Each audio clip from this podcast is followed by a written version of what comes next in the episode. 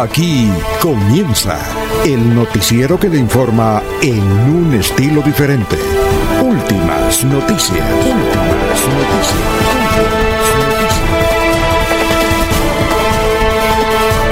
La información analizada por los expertos, sin sesgos, explicada con detalles, sin tanta carreta. Últimas noticias por Radio Melodía, también por Facebook y YouTube Radio Melodía. Director Alfonso Pineda Chaparro.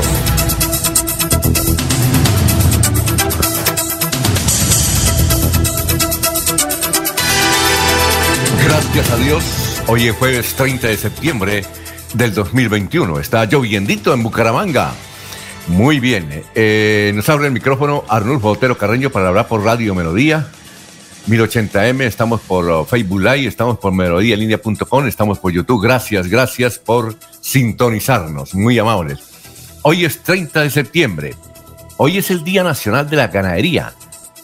Eh, hoy es el Día Nacional de la Ganadería. Un saludo a todos los ganaderos que a esta hora, ellos, eh, el que es ganadero auténtico se levanta temprano, ya se levantan a las 4 o 5 de la mañana.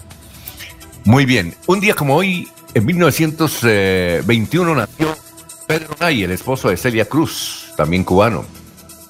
Un día como hoy, en 1924, nació Truman Capote, extraordinario novelista, periodista norteamericano. Un día como hoy, en 1960, eh, hace su aparición en las pantallas de televisión en la CBS de Estados Unidos la serie Los Picapiedras. ¿Ah? Todavía están dando lata. Esa no se acaba. Muy bien. Un día como hoy, en el 2011, falleció Capurina, extraordinario actor mexicano. Capurina, humorista. Un día como hoy, en 1939, nació la orquesta Aragón de Cuba. Y un día como hoy, en 1946, nació Héctor Lavoe, extraordinario cantante puertorriqueño. Son las 5 de la mañana, 4 minutos. Vamos a saludar ya a nuestros compañeros mientras está lloviendito en Bucaramanga, que están en la mesa virtual de Radio Melodía. Laurencio Gamba está en Últimas Noticias de Radio Melodía 1080 AM. Laurencio, ¿cómo se encuentra a esta hora de la mañana? Son las 5 de la mañana, 5 minutos. ¿Qué más? Alfonso, pues bien, y el saludo también para todos esos ganaderos de la provincia de Guanentá, Comunera, Wilson, eh, Wilson Peña, Alfonso Lineros, así como los de García Rovira, con Leonardo Jerez, que todos están trabajando precisamente para producir la leche que consumimos aquí en el área metropolitana o el eh, para la carne, el novillo de engorde, así como los de cría. Saludo para todos y obviamente el saludo especial para la señora Sara Prada Gómez, para Sergio Rafael Serrano Prada, para Arnulfo Otero Carreño, que está en la parte digital, en el teletrabajo y que hace todas las mezclas para que los amables oyentes lleguen, tengan y puedan distribuir lo que se produce aquí en Bucaramanga. Y también para el señor transmisorista allá en Florida Blanca, que es el que nos lleva al aire toda esta señal. Y el gobernador de Santander, Mauricio Aguilar Hurtado, visitó el Parque Tecnológico de Galapa, esto es en el Atlántico, estuvo también ahí en Barranquilla, conociendo la disposición final de residuos sólidos se puede aplicar estas experiencias en los municipios santandereanos siempre y cuando los alcaldes y gerentes de empresas públicas así lo permitan. Hoy se inicia la Semana de la Moda en Senfer. Estarán como invitados especiales los miembros de la etnia Embera. Ayer hablamos con ellos, igual que con los organizadores de esta visita de esta gente que tiene muchas dificultades económicas y por aquí dicen que no se venden los productos adecuadamente, por allá sí que es difícil, pero más adelante escucharemos al gobernador de esa, de esa parte. Cacaoteros y agricultores del municipio de San Vicente de Chucurí le piden al gobierno departamental que se construya en este sector el Parque Nacional del Cacao. Un agricultor El señor dice que hay normalidad en las vías de comunicación en Santander. Hay paso restringido en lo que tiene que ver entre Bucaramanga y Málaga, esto en San Andrés, por los trabajos de pavimentación de la vía, dice Leonardo Jerez. La alcaldía de Bucaramanga apoya a las mujeres que han tenido algunas dificultades. Se inicia hoy también un evento en Acrópolis con el apoyo del Instituto Municipal del Empleo y otras entidades del orden municipal de Bucaramanga. Asistencia, para la, la salud mental. Hay profesionales para atender adecuadamente a las personas. Precisamente así nos lo hacen saber desde la gobernación de Santander. Llevo varios días sintiéndome agobiada. He tenido momentos de crisis. Los problemas en mi entorno familiar y laboral me han llevado a sufrir de ansiedad y en realidad a veces no le encuentro sentido a mi vida. Si está pasando por un momento similar, comuníquese con la línea de salud mental 607-697-0000, extensión 1114, 1123 o al 317-440-2158. Brindamos orientación las 24 horas del día. Gobernación de Santander siempre Santander. Muy bien, son las 5 de la mañana, 8 minutos, 5, 8 minutos. Antes de saludar a Eliezer, vamos con los oyentes. Ya nos escucha. A ver, don Gustavo Pinilla Gómez, lloviendo toda la noche por Girón. Feliz día para todos. Juan Martínez nos escucha también. Gracias por la sintonía. Eh, Bernardo Ríos, gracias. Don Ramiro Carvajal de Deportivos Carvajal. Igualmente, don Jairo Macías. Aníbal Navas Delgado, gerente general de Radio Taxis Libres, que tiene el teléfono 634-2222. Un saludo para don Aníbal y toda su familia, tanto empresarial como de taxistas que tiene, son muchos. Un saludo igualmente para mm, Benjamín Gutiérrez, Juan José Rinconón, Malino Mosquera, Perillan, Jairo Alfonso Mantilla, Sofía Rueda. Eh, un saludo para Walter Vázquez, para Gerardo Navarro, Perito Calvis, Paulito Monsalve. Bueno, ¿cómo está don Eliezer? ¿Dónde se encuentra? Muy buenos días. Don Alfonso, muy buenos días para usted, buenos días para don Laurencio, don Arnulfo y para todos los oyentes de Radio Melodía. Un saludo muy especial. Estoy ya aquí en la recepción del hotel. Eh, pronto pasará por acá un señor taxista que me ha acompañado en mis recorridos durante estos días para subir eh, al aeropuerto y tomar vuelo a las 7 y 5 minutos de regreso a la ciudad de Bucaramanga, Alfonso. Muy bien. Ah, usted se viene por Palo Negro, digo, por Río Negro, no por, por el José Río María Negro. Córdoba. No, ese es el José María Córdoba, el de Río Negro. No, no, no, no, no, no, no, no. Eh, perdón, no por el de... ¿El otro cómo el es que se pequeño, llama? El el pequeño. antiguo, el Olaya. ¿Cómo? El Olaya. El Olaya Esfera, sí. Por ese no se viene, sí, usted sí, viene por el grande. Voy por el grande, sí, señor. Ah, muy bien. Bueno, Entonces, eh, estamos preparados para regresar a casa, don Alfonso. bueno. ¿Y cómo anda el tiempo en Medellín? El clima en Medellín va a comenzar a llover en 7 minutos en algunos sectores de Medellín.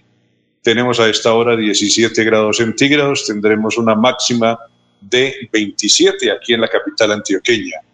En el municipio del Socorro, ya llegando a nuestra provincia, eh, Socorro registra 18 grados centígrados, temperatura máxima de 27 grados tendrá la ciudad del Socorro.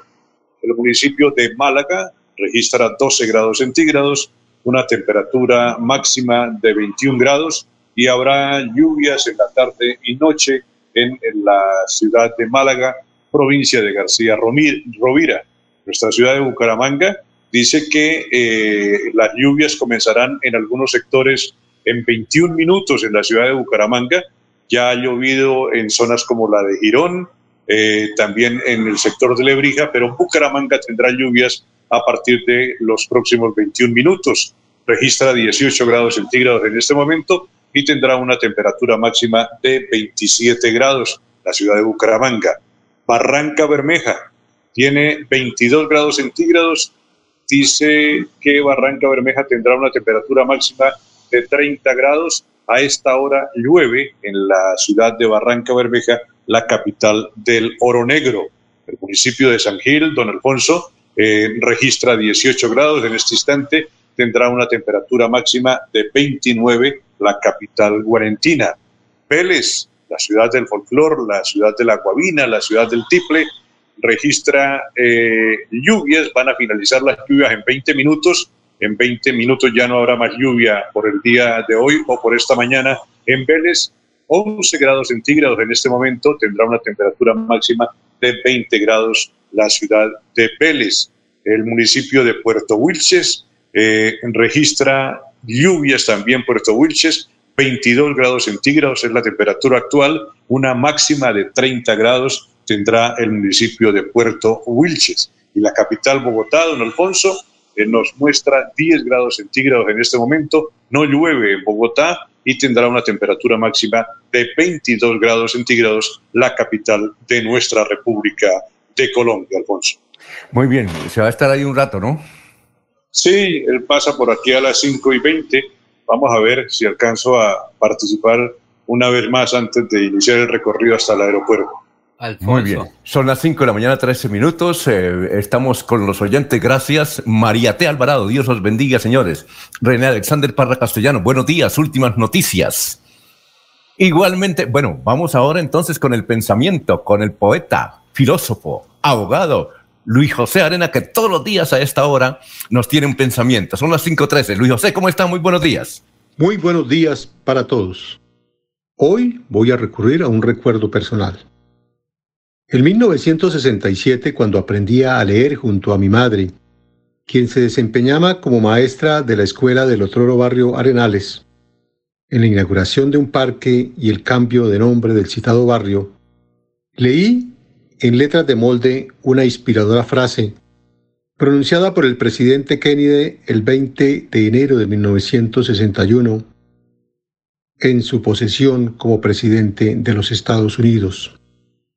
Dijo el inmolado líder, no preguntes qué puede hacer tu país por ti, sino qué puedes hacer tú por tu país.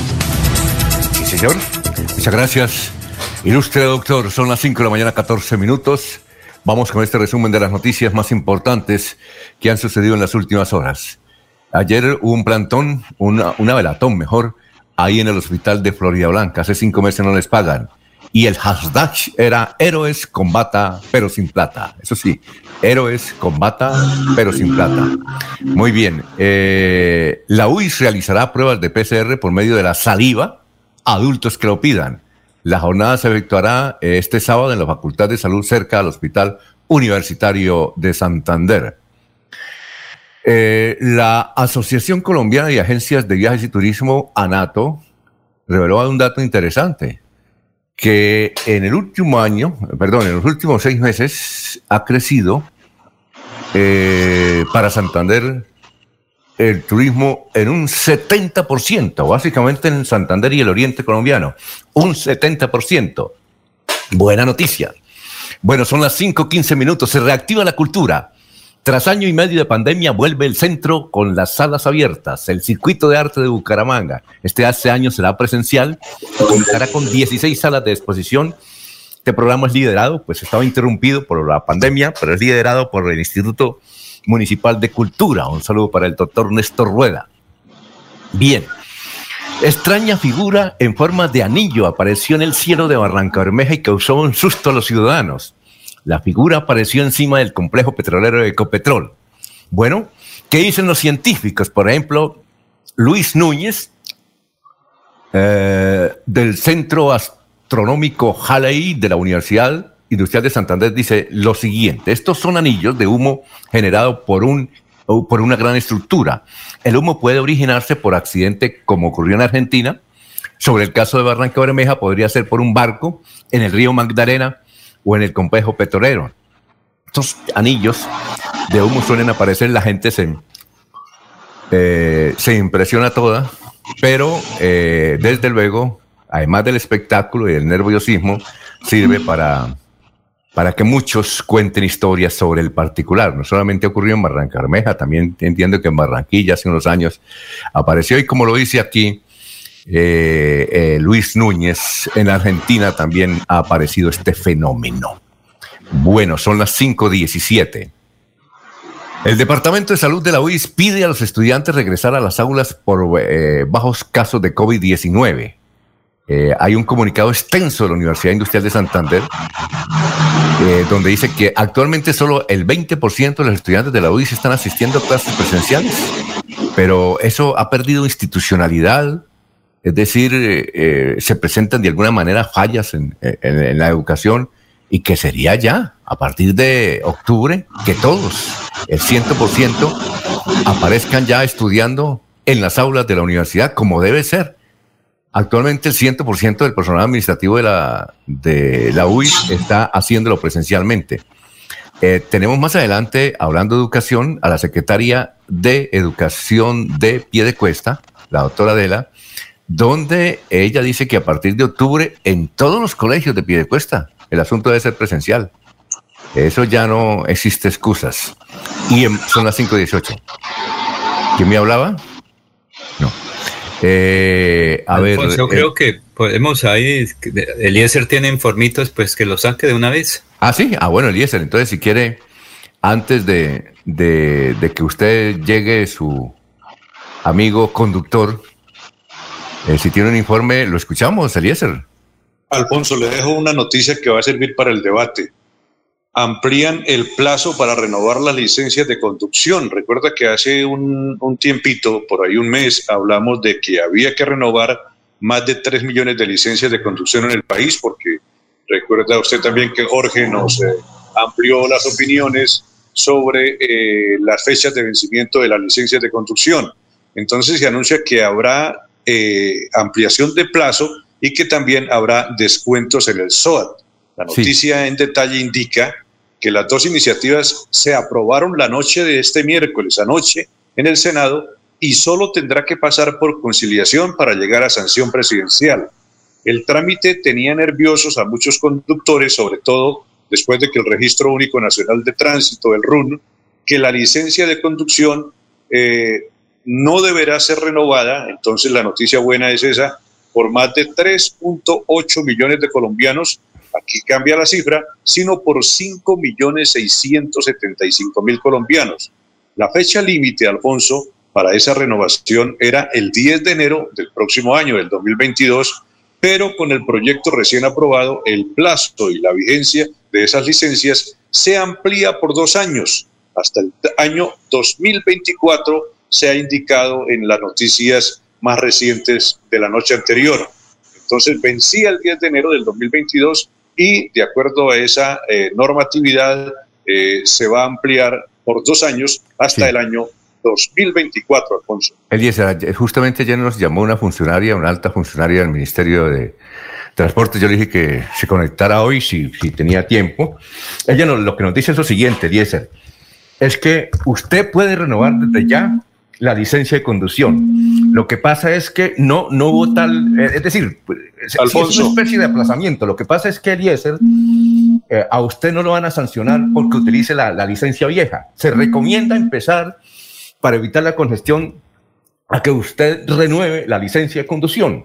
Pero si no lo quiere hacer, no pasa nada. En dos años no pasa nada. Sí, más o menos esa es la, la esencia del, del decreto.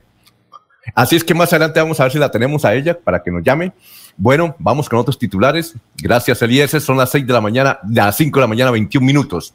Alfonso, pero Eliezer tiene ahí un dato adicional. El dato adicional es que ya me llamó el taxista que en cinco minutos estará aquí, entonces los dejo. ¿Tiene un contacto secreto con Laurencio?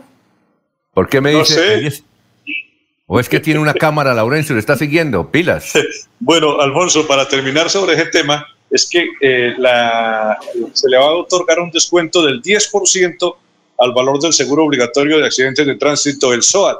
Entonces también es una buena noticia, Alfonso. Claro, claro. La Perfecto, quedamos y nos conectamos más tarde, Alfonso. Buen día. Dijo, si el presidente Duque no me requiere, porque cada rato me llama, eh, yo les eh, salgo ahí en conexión a cualquier hora de la mañana. Muchas gracias, Elías, el éxito. Ok, bueno, bueno, chao, chao. ¿Trajo algo de ¿Trae algo de Medellín o no? Muy buenos recuerdos, Alfonso. ¿Para mandarle seguridad o no? ¿No? Llevo muy buenos recuerdos, Alfonso. Gracias. Ah, pues, no, pensé que déjelo que aborde, Alfonso, que aborde porque deja las maletas. No, no, yo le, eh, eh, no, por si trae, si trae algo de valor, entonces para mandarle un, cuerpo de seguridad. Pero bueno, listo. Aprobado. Diría, diría, alguien, diría alguien, lo único que llevo es ropa sucia, Alfonso. bueno, gracias. Pero chao, chao, chao. Muy gentil. Bueno, seguimos con las noticias. Falleció parrillera del accidente en la cumbre, en barrio de la cumbre de Florida Blanca. El joven que conducía aún no ha perdido su pierna. El esposo y los hijos de Zenaida Rincón están devastados.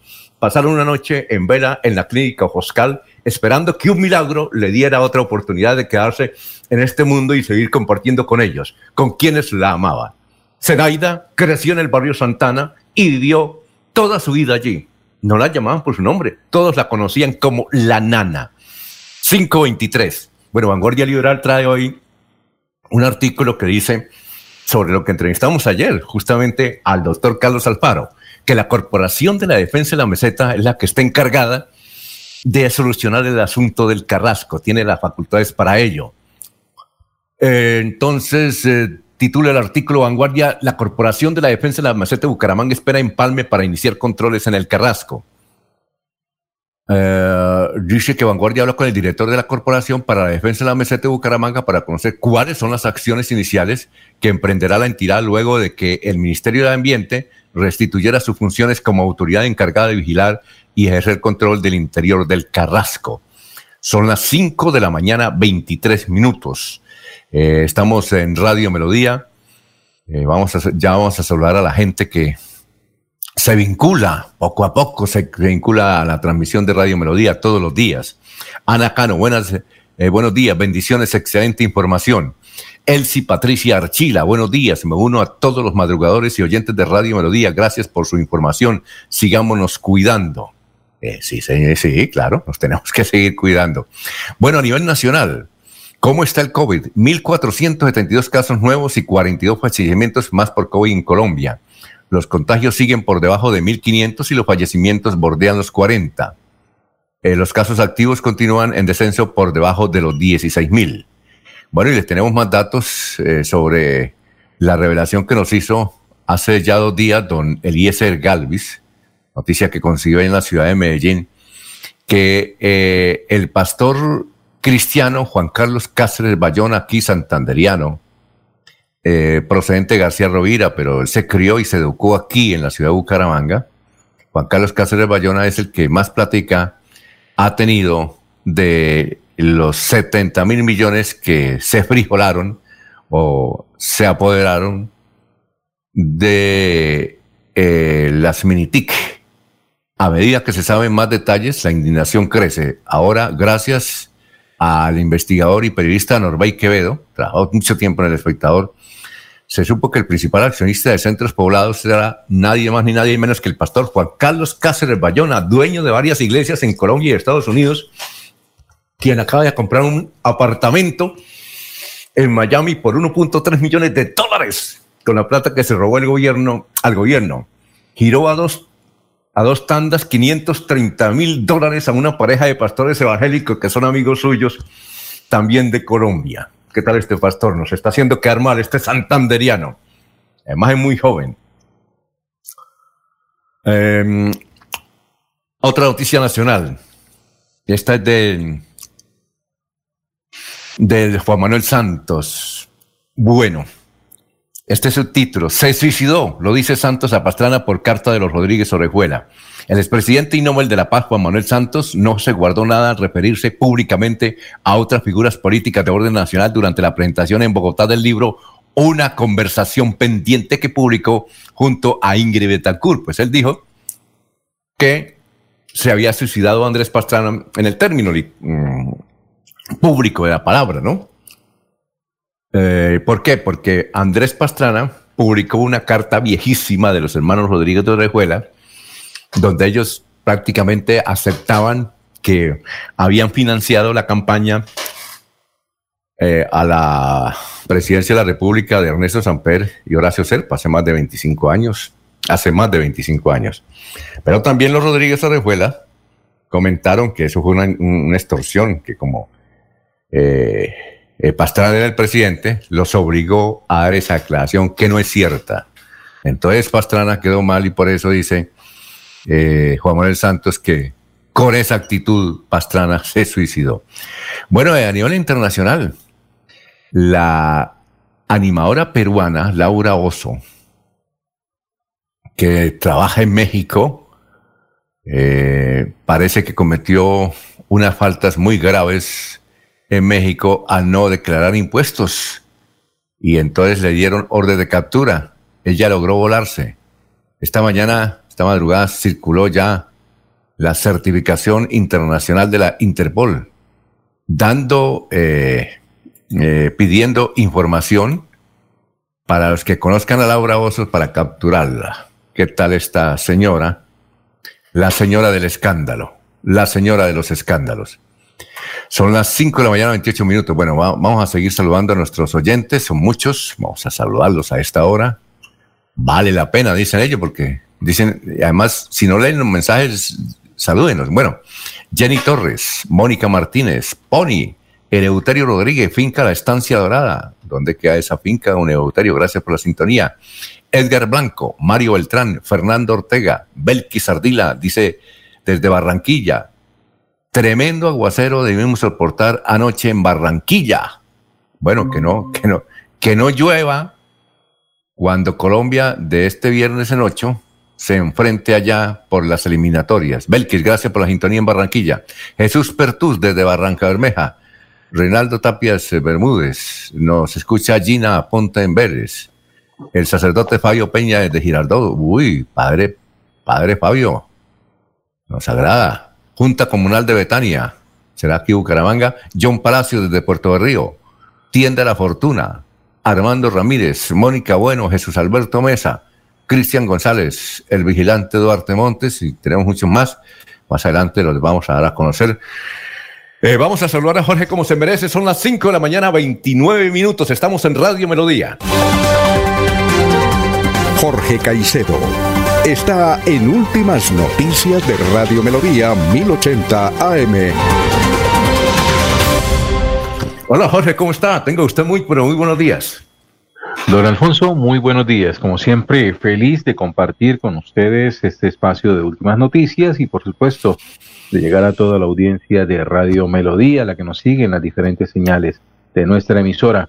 Como le dije usted al inicio de esta emisión, hoy es 30 de septiembre, es el ducentésimo septuagésimo tercer día del año, el 273, y ya quedan 92 días para que finalice este 2021 una cifra que es noticia a esta hora en Santander y que está relacionada con la COVID-19.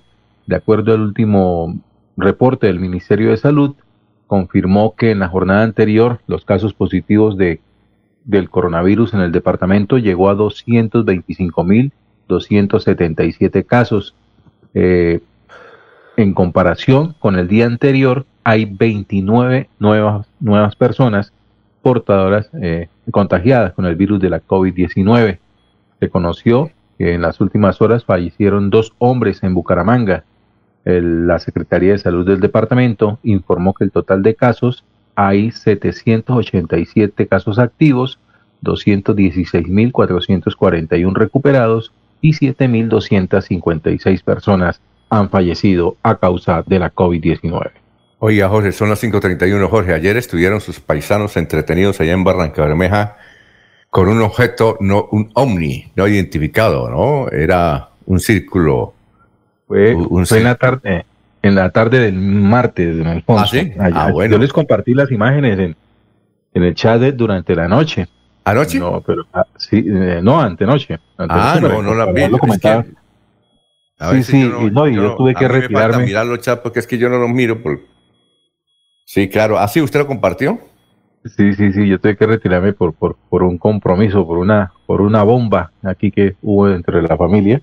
Ajá. Entonces, eh, no, no, no hubo tiempo para compartir este, ese, ese, ese, ese hecho que se presentó allí en el puerto petrolero, en el distrito de Barranca Bermeja, con respecto a ese fenómeno que consistía en un aro de, de, un aro de nube, un, una nube negra en forma de aro que que se paseó por el firmamento de, Barranca Bermeja y que fue registrado debidamente por muchos eh, ciudadanos que se fijaron en ello a través de fotografías y videos que se hicieron virales a través de, la, de las redes sociales. Sin embargo, pues al parecer ya hay un hay concepto de parte de, expertos en el tema y se trataría de un fenómeno eh, derivado de las condiciones climáticas dadas en ese momento en Barranca Bermeja, tras la expulsión de una cantidad de vapor eh, desde algún tipo de chimenea, es muy probable que de la refinería de Barranca Bermeja, la cual pues eh, con material particulado del, que estaría en ese momento sobre el ambiente de la ciudad, pues generó ese fenómeno muy parecido al, de hacer los aros con humo cuando mientras se fuma. Sí. Ah, eh, algo así pudo haber sucedido y eso fue lo que generó ese aro, que además es un fenómeno que se ha repetido en muchas partes del mundo y se ha registrado. Entonces se le atribuye a eso, a que sería un, pues un, fenómeno natural derivado de, la expulsión de un, gas cálido eh, frente al ambiente de Barranca Bermeja. Bueno, vamos a, a una pausita. Ya está el historiador, aquí están los oyentes. Dice René Alexander Parra Castellanos, ojo, noticia política. El clan Aguilar aún no ha decidido por qué partido político participará en las elecciones parlamentarias y esto ha retrasado la conformación de las listas en los diferentes partidos, ya que todos temen que no les alcance el umbral y cifra repartidora. Sergio Espina dice, buenos días, un fuerte abrazo desde Provenza. Son las 5.33.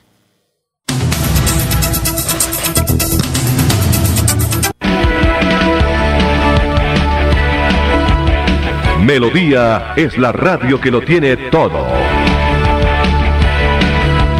Noticias. Deportes. Música. Variedades.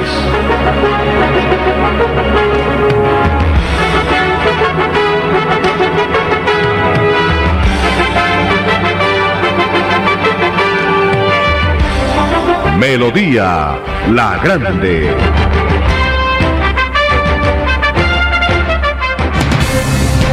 Un sistema de tormentas que amenaza con causar más daño. Una ola de frío polar con...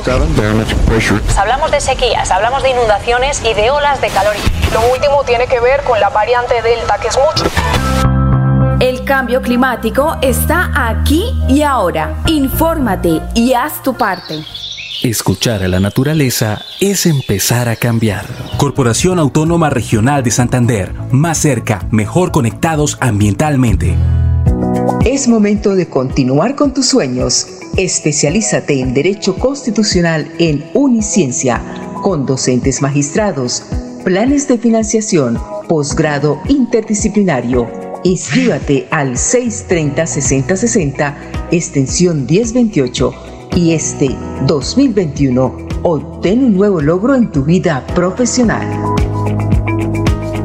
los números ganadores con Ultrasan. Participas en el sorteo de dos combos hogar y una supermoto Benelli. Por cada 500 mil pesos en créditos de Crediaportes, 500 mil pesos en compras de nuestras tiendas hogar, materiales o con ultrasan.com, 30 mil pesos en aportes o por realizar tus pagos oportunos de los créditos vigentes, recibes números para participar. Con Ultrasan, mejora mi vida. Aplican términos y condiciones. Promoción válida del 1 de septiembre de 2021 al 31 de diciembre del 2021. Autoriza Juegos. Después de casi 30 años, nos ponemos al día con el alumbrado público. Llega el reto de la historia, la gran inversión dentro de la cual se destinarán casi 30 mil millones de pesos en proyectos de iluminación, expansión en zona rural y tecnología. En total son cerca de 630 mil millones para comenzar a saldar las deudas históricas que nos dejó la corrupción. Conoce todas las obras en www.bucaramanga.gov.co. Alcaldía de Bucaramanga. Gobernar es hacer.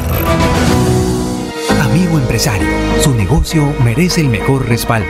Los desafíos mundiales traen soluciones al instante. Por eso Cofuturo le ofrece crédito ágil y práctico para capital de trabajo y todas las necesidades de su empresa.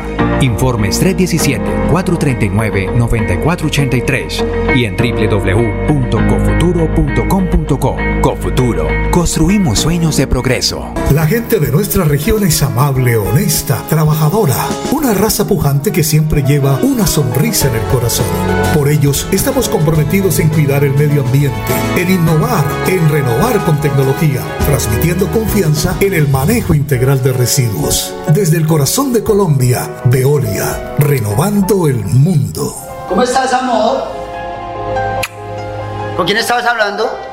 Con nadie, amor, solo con mi mamá. Préstame tu celular. Que me prestes tu celular. Esta es una de las clases de violencia intrafamiliar. Si eres víctima, denuncia en la línea Siempre Mujeres Valientes de la Gobernación de Santander 607-691-0980. Atención todos los días, las 24 horas. Gobernación de Santander. Siempre Santander. Cada día trabajamos para estar cerca de ti. Te brindamos soluciones para un mejor vivir. En Cajasal somos familia, desarrollo y bienestar.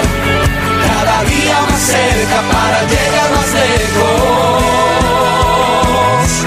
Con Cajasal. Vigilado subsidio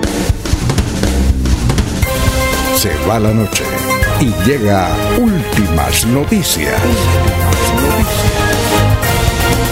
Todos los días, desde las 5 de la mañana, empezar el día bien informado y con entusiasmo.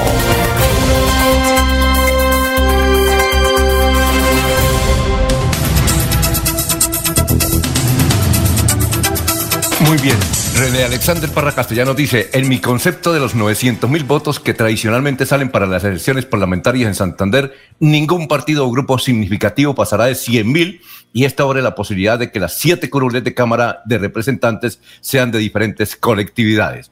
Son las 5 de la mañana, 39 minutos, estamos en Radio Melodía.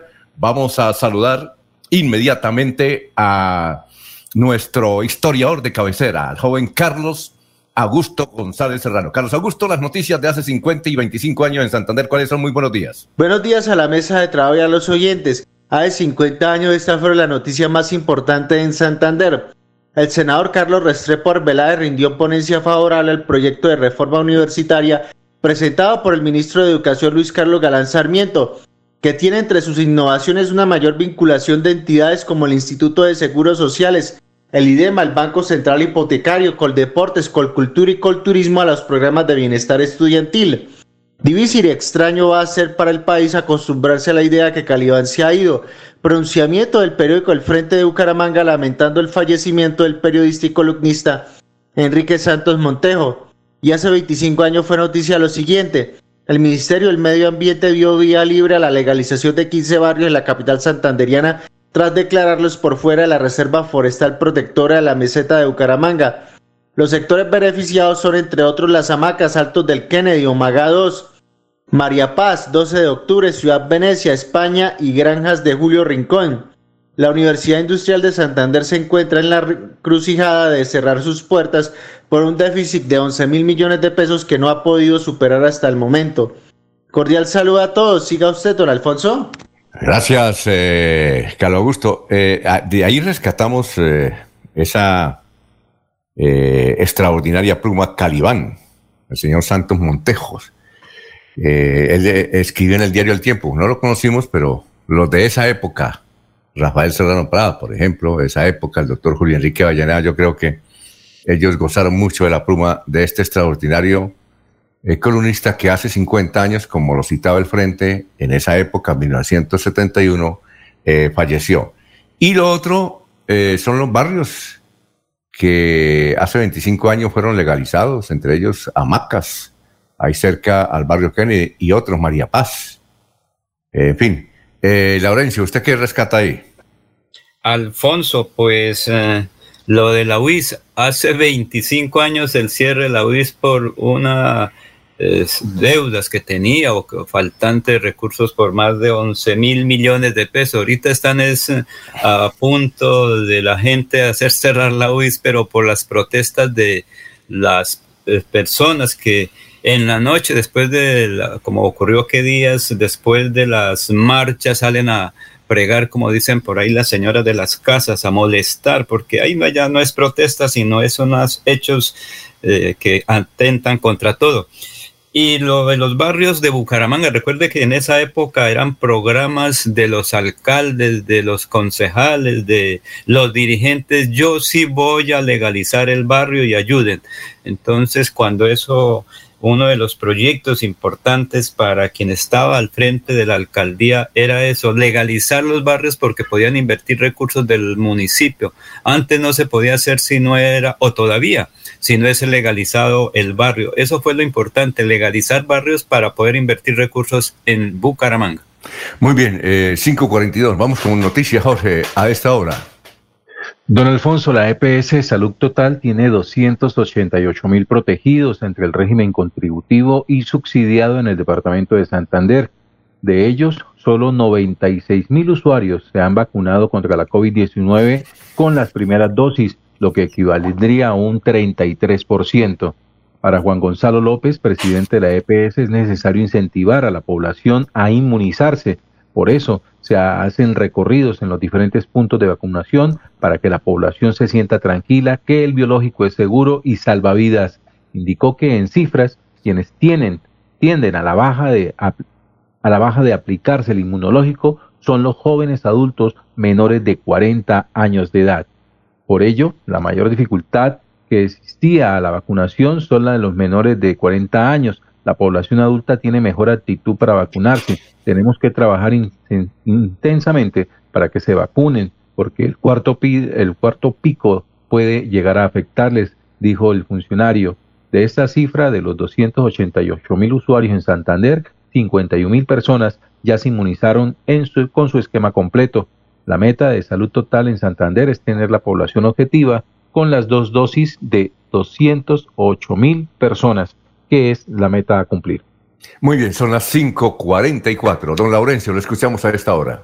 Alfonso, es que hay reconocimiento, apoyo por parte de Miriam Moro, Juan Manuel Mejía y la profesora Luisa a un grupo que hoy estarán desfilando a los Emberacativos que vienen a traer sus productos gracias a la colaboración de varias personas, porque más adelante el gobernador de ese territorio pues hablará, es una comunidad pobre que requiere el apoyo. Ellos producen ahí sus manualidades, sus artesanías, pero les falta la comercialización. Escuchemos precisamente a estas personas que hacen posible que hoy en la noche estén en Senfer exponiendo sus artesanías, sus trajes y todo que desde Bucaramanga se vea que las etnias también son emprendedoras, fortalecer sus artesanías, su cultura y mostrar y comercializar sus obras de arte manual. Van a estar en Senfer, van a hacer pasarela a las seis y media de la tarde exhibiendo los elementos que traen, las prendas de vestir y, las, y la bisutería que traen y vamos a estar con ellos todo el día, todo el jueves. Ellos ya se devuelven a su tierra el viernes pero el stand de ellos va a continuar eh, hasta el sábado en la feria, en Cefer. ¿Qué esperan de por primera vez una etnia mostrar sus productos en un desfile de modas? Que los diseñadores miren la belleza de obra que hacen nuestros ancestros, nuestros indígenas, y que vean que podrían ser una pieza muy importante. Juan Manuel Mejía. Bueno, hace muy agradecerles a ellos por la atención y por lo que, pues, como han sido conmigo durante todo este proceso proceso, que hemos sueños y puedan superarse como nosotros queremos ampliar el impacto que hemos, si la comunidad en Vera ha sido de las más impactadas socialmente en el país. Nomás el año pasado la misma comunidad fue víctima de una violación de uno de sus miembros por, los soldados, un hecho bastante lamentable, para ofrecerles oportunidades de superación a la histórica de ellos, porque es el tesoro más grande que ellos tienen. suficiencia por medio de su cultura, porque es que nosotros no queremos que ellos dependan de la limosna, ya sea estatal o empresarial. Queremos que ellos se vuelvan empresarios. Entonces, a raíz de eso nació la idea del proyecto de empezar a comercializar los productos de ellos, todo bajo un modelo de negocio donde ellos son los dueños de su marca y todas las y toda la ganancia van a ser para la comunidad. Profesora Luisa, ¿qué significa tener aquí en Bucaramanga y usted ser coordinadora de ese encuentro entre las culturas, la etnia en Veracatía y aquí? ¿Qué buscan?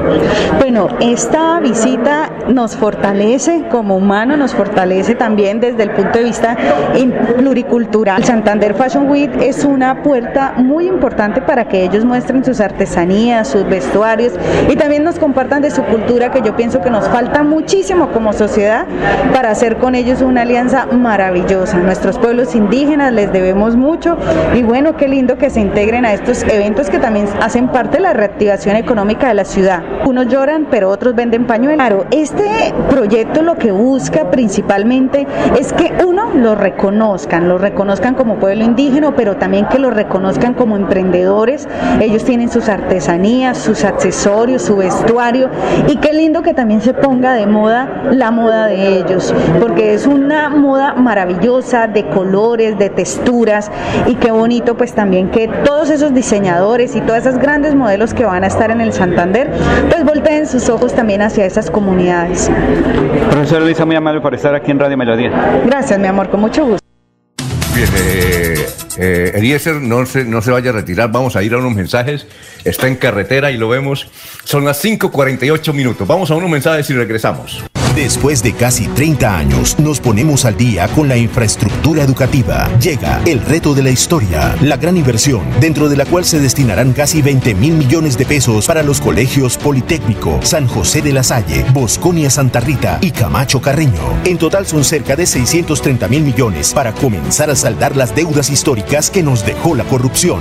Conoce todas las obras en www.bucaramanga.gov.co. Alcaldía de Bucaramanga. Gobernar es hacer. Es momento de continuar con tus sueños. Especialízate en Derecho Constitucional en Uniciencia, con docentes magistrados, planes de financiación, posgrado interdisciplinario. Inscríbate al 630-6060, extensión 1028, y este 2021 obtén un nuevo logro en tu vida profesional.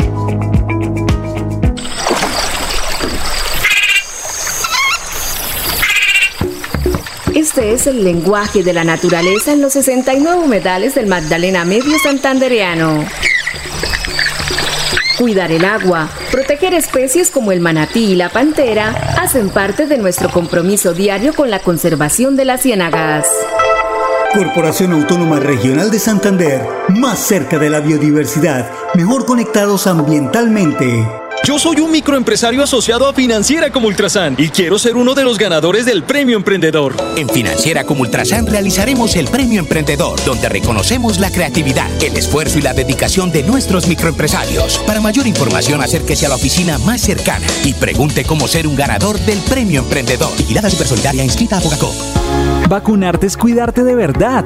Vacúnate contra el COVID-19. Si te vacunas, estás protegiendo a tus seres queridos. Acércate al punto asignado o acude a los lugares habilitados en tu ciudad. El virus no se ha ido y la principal medida de protección para ti, tus familiares y amigos es la vacunación. Consulta más información en nuestra página www.nuevaeps.co. Nueva EPS. Gente cuidando gente. Vigilado Supersalud. Santander Solidario. Generamos continuidad en educación superior con la entrega de incentivos económicos para los estratos 1 y 2, beneficiando a 17.105 estudiantes. Y becas Generación Diamante para la ruralidad y vulnerabilidad, favoreciendo a 2.598 estudiantes. La educación es nuestra prioridad. Gobernación de Santander. Siempre Santander. Se va la noche y llega últimas noticias. Todos los días, desde las 5 de la mañana, empezar el día bien informado y con entusiasmo.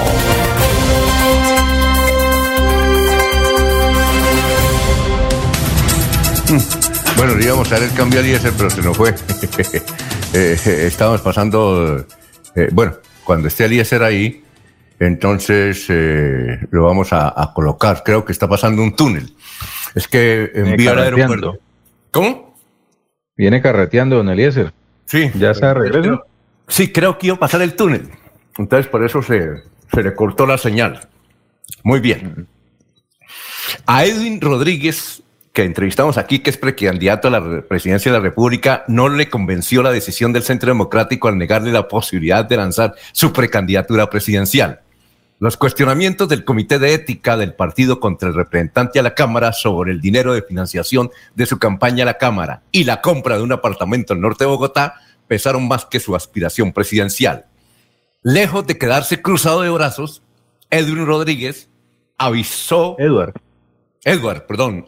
Avisó que insistiría tocando la puerta del líder del partido, Álvaro Uribe, y aseguró que aunque el partido le bajó la caña, no tiene impedimento para ser precandidato presidencial en el 2022.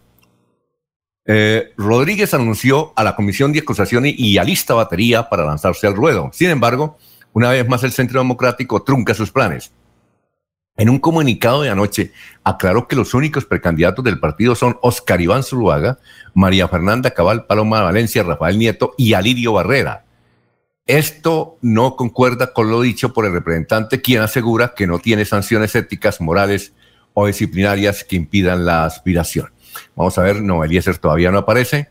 Entonces vamos a presentar, mientras aparece don Eliezer, a eh, la secretaria de Educación del municipio de Piedecuesta, quien eh, perentoriamente ha invitado, no, ha invitado, no, ha decidido que a partir del mes entrante no habrá virtualidad, salvo casos muy excepcionales en Piedecuesta. La educación allá va a ser presencial.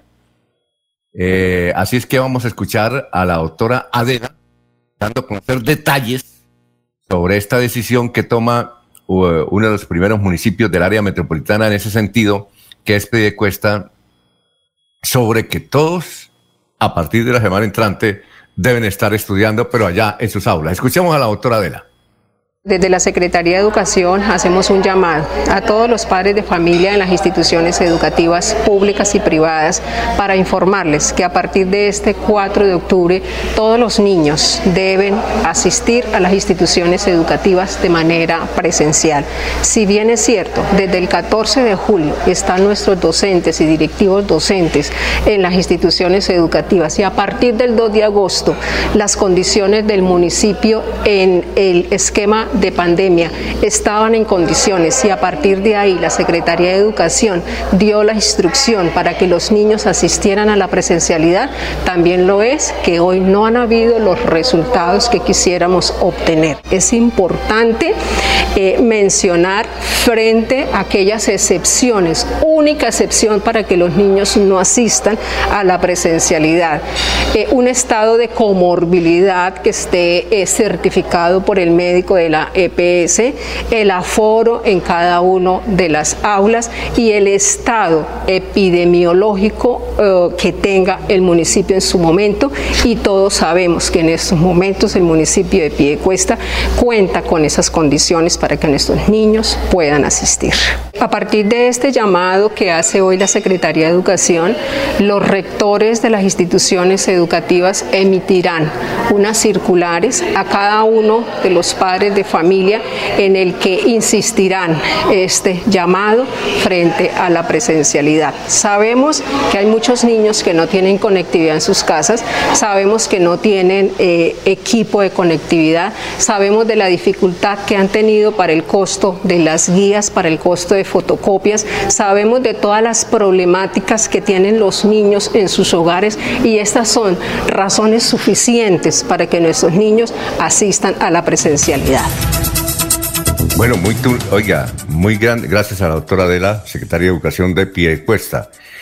Eh, muy grande el, túnel, no, no, no, ha terminado de pasarlo, don Eliezer. Bueno, eh, íbamos a dar cambio, pero. ¿Ah?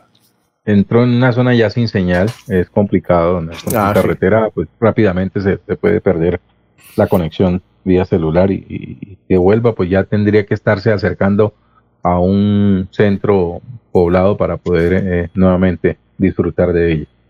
Bueno, son las 5 de la mañana, 56 minutos, estamos en Radio Melodía saludando a Yasmín que nos escribe desde municipio, desde, ah, desde Bucaramanga, gracias por la sintonía.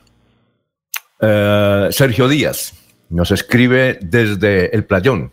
Gracias también por la sintonía. Bueno, anoche el Senado aprobó un proyecto de ley, ya lo había mencionado Eliezer, que beneficiará a aquellos conductores que tengan un buen comportamiento vial con un descuento del 10% sobre el valor del SOAT. Mm, dicho proyecto tiene como propósito luchar contra la evasión en la adquisición de seguro obligatorio de accidentes de tránsito SOAT. Al descuento podrán optar aquellos conductores propietarios de vehículos que hayan tenido un buen comportamiento durante los años 2020 y 2021. También hace referencia, unas partes del decreto, que ah, se había dicho que había plazo hasta enero para renovar las licencias de conducción. Todas deben ser renovadas. El ministerio ha dado un compás de dos años, pero se pueden renovar. Es decir, eh, si usted va con su licencia a partir del año entrante, eh, le sirve la que tiene. Pero si la quiere renovar desde ya, lo puede hacer. Ese es más o menos eh, el órgano difusor y el sentido que tiene estas disposiciones que ayer fueron arregladas y reglamentadas ya. Así que entonces hay descuento para el SOAT, seguro obligatorio, que era más o menos lo que usted había dicho, ¿no, Jorge? Hace unos, hace unos días aquí en Radio Melodía, ¿no? En el sentido que habría descuentos producto de un proyecto de ley que ya se, se sancionó, ¿cierto? Jorge. Bueno. Sí, Alfonso, perdón, perdón, Alfonso, estaba discutiendo. Ah, bueno. Eh, que decía que usted ya había mencionado esto de los descuentos del SOAT eh, para el tránsito, ¿no? Para el seguro obligatorio. Era lo que usted había mencionado la semana pasada, entiendo, o esta semana. No, descuentos en el SOAT, no. Ah, ah perdón, un momento que ya está ahí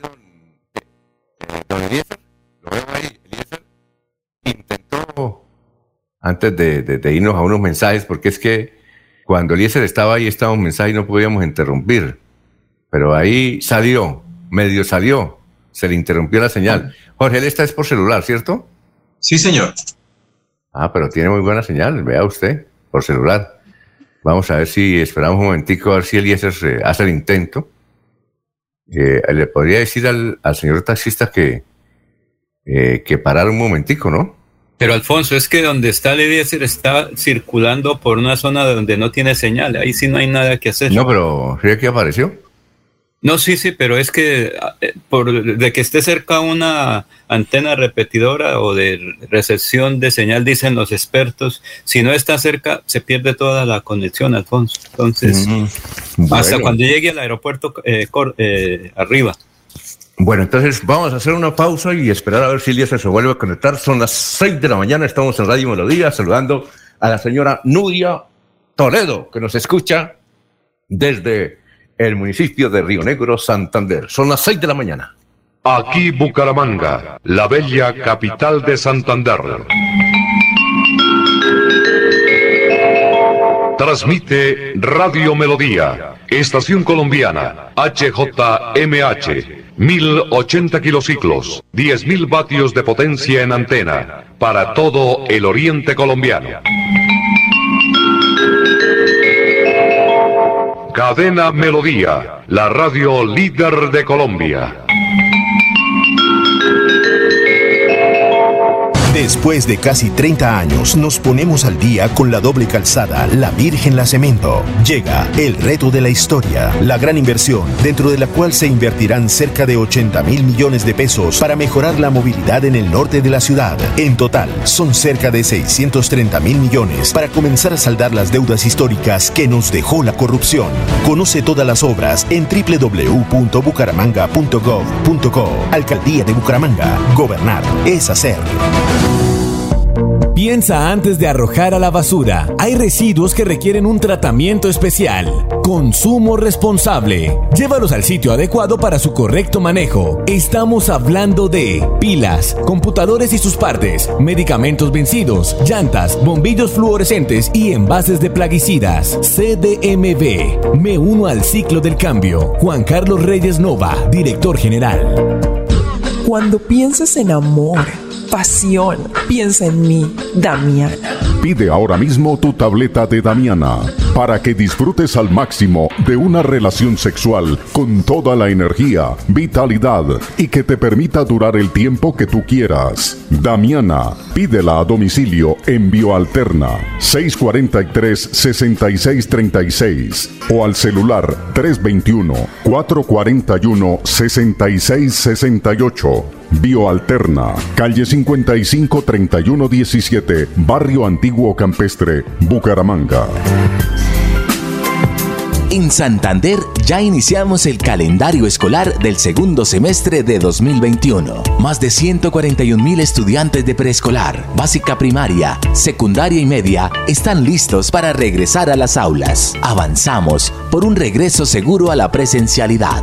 Siempre adelante, siempre Santander. Queremos que disfrutes de un servicio de energía confiable y de calidad. Por eso trabajamos en el mantenimiento de la infraestructura eléctrica, para que estés informado oportunamente de las fechas y horarios de las suspensiones del servicio de energía. Síguenos en nuestras redes sociales arroba esagrupo EPN o consulta toda la información en www.esa.com.co. ESA, Grupo EPN, Vigilado Superservicios. La gente de nuestra región es amable, honesta, trabajadora, una raza pujante que siempre lleva una sonrisa en el corazón. Por ellos estamos comprometidos en cuidar el medio ambiente, en innovar, en renovar con tecnología, transmitiendo confianza en el manejo integral de residuos. Desde el corazón de Colombia, Veolia, renovando el mundo. Después de casi 30 años, nos ponemos al día con la escarpa occidental. Llega el reto de la historia, la gran inversión dentro de la cual se destinarán casi 100 mil millones de pesos para construir pantallas ancladas, muros de contención y sistemas de drenaje en cinco barrios de Bucaramanga. En total, son cerca de 630 mil millones de pesos para comenzar a saldar las deudas históricas que nos dejó la corrupción. Conoce todas las obras en www.bucaramanga.gov.co. Alcaldía de Bucaramanga. Gobernar es hacer. Se va la noche y llega últimas noticias. Todos los días, desde las 5 de la mañana, empezar el día bien informado y con entusiasmo.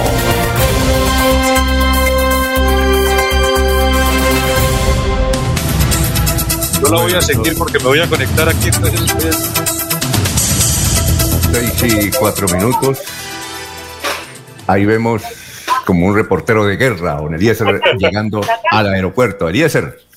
Buenos días, Alfonso, de nuevo. Sí, ya Estoy llegó, ¿no? entrando- sí, estoy entrando aquí al José María Córdoba.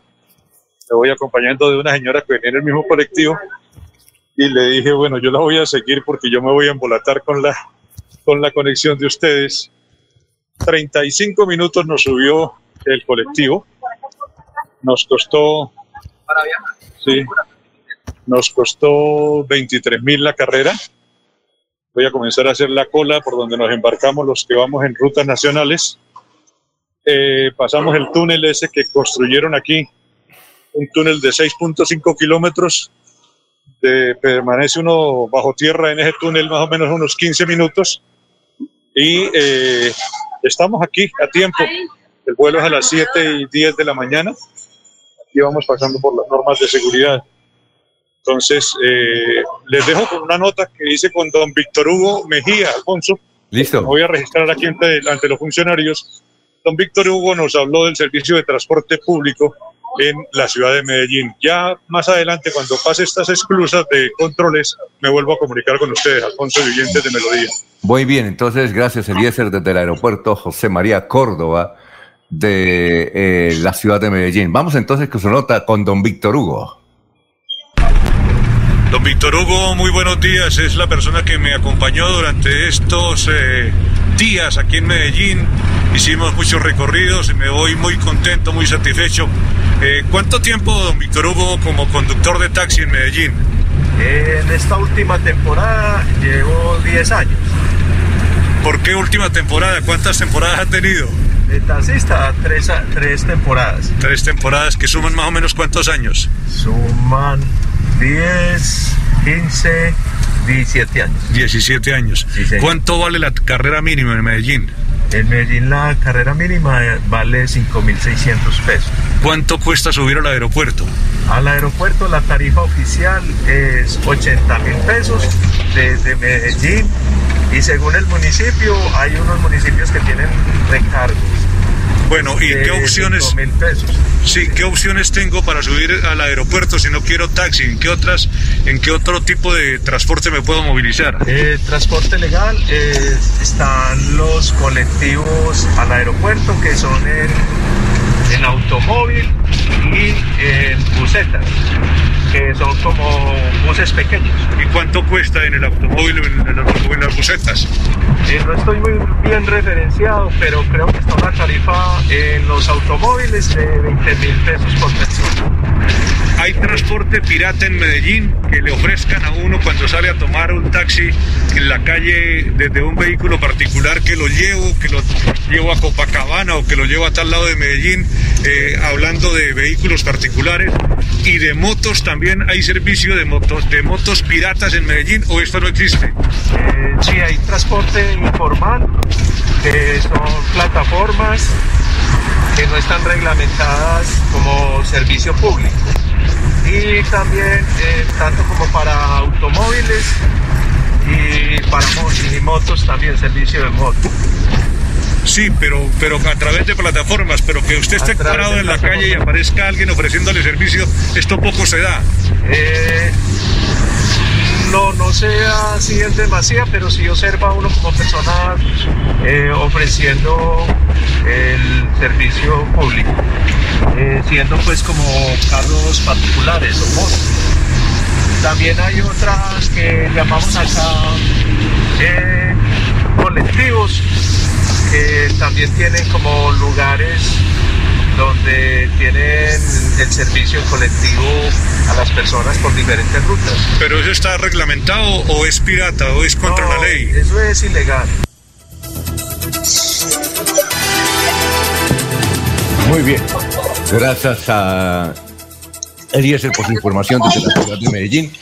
Son las 6 de la mañana, 8 minutos. Fundación Renace Mi Edad Dorada. Feliz día para todos. Somos el grupo de adultos, de jóvenes y mayores. Fundación Renace Mi Edad Dorada. Vamos con más noticias eh, a esta hora, Jorge. Estamos en Radio Melodía. Don Alfonso, con respecto a la información que me suministraba de los descuentos en el seguro obligatorio de accidentes de tránsito, eh, la piedra en el zapato del proyecto fueron los descuentos que se darían a quienes no utilizaran la póliza en el año inmediatamente anterior y que para las aseguradoras afectarían la estabilidad del sistema de salud. En principio, eran del 10% del primer año, 15% en el segundo, 20% en el tercer año y 25% en el cuarto y 30% en el quinto año. Al final, el Congreso aprobó un descuento por una única vez del 10% del valor de la póliza si usted no la utiliza en el año anterior a su vigencia.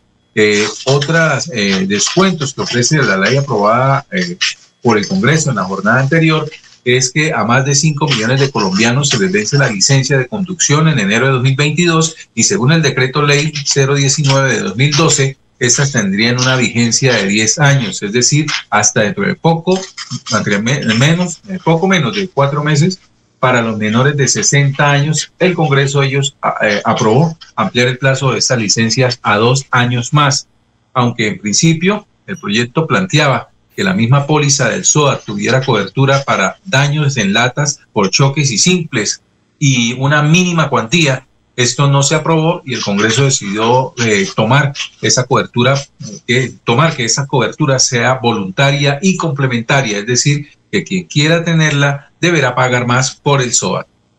Muy bien, son las seis de la mañana, diez minutos. la Quinta Brigada capturó en las últimas horas a alias Pichón del ELN, que habría robado helicóptero de valores en Catatumbo. El criminal estuvo involucrado en hechos ocurridos en el 2019 el jefe guerrillero ordenó que tumbaran los, el helicóptero para robar 1.700 millones de pesos que transportaba.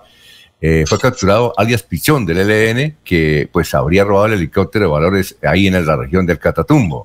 En las últimas horas fue capturado por la fuerza pública eh, ese delincuente. El implicado es la tercera cabecilla de la compañía Félix del Ejército de Liberación Nacional.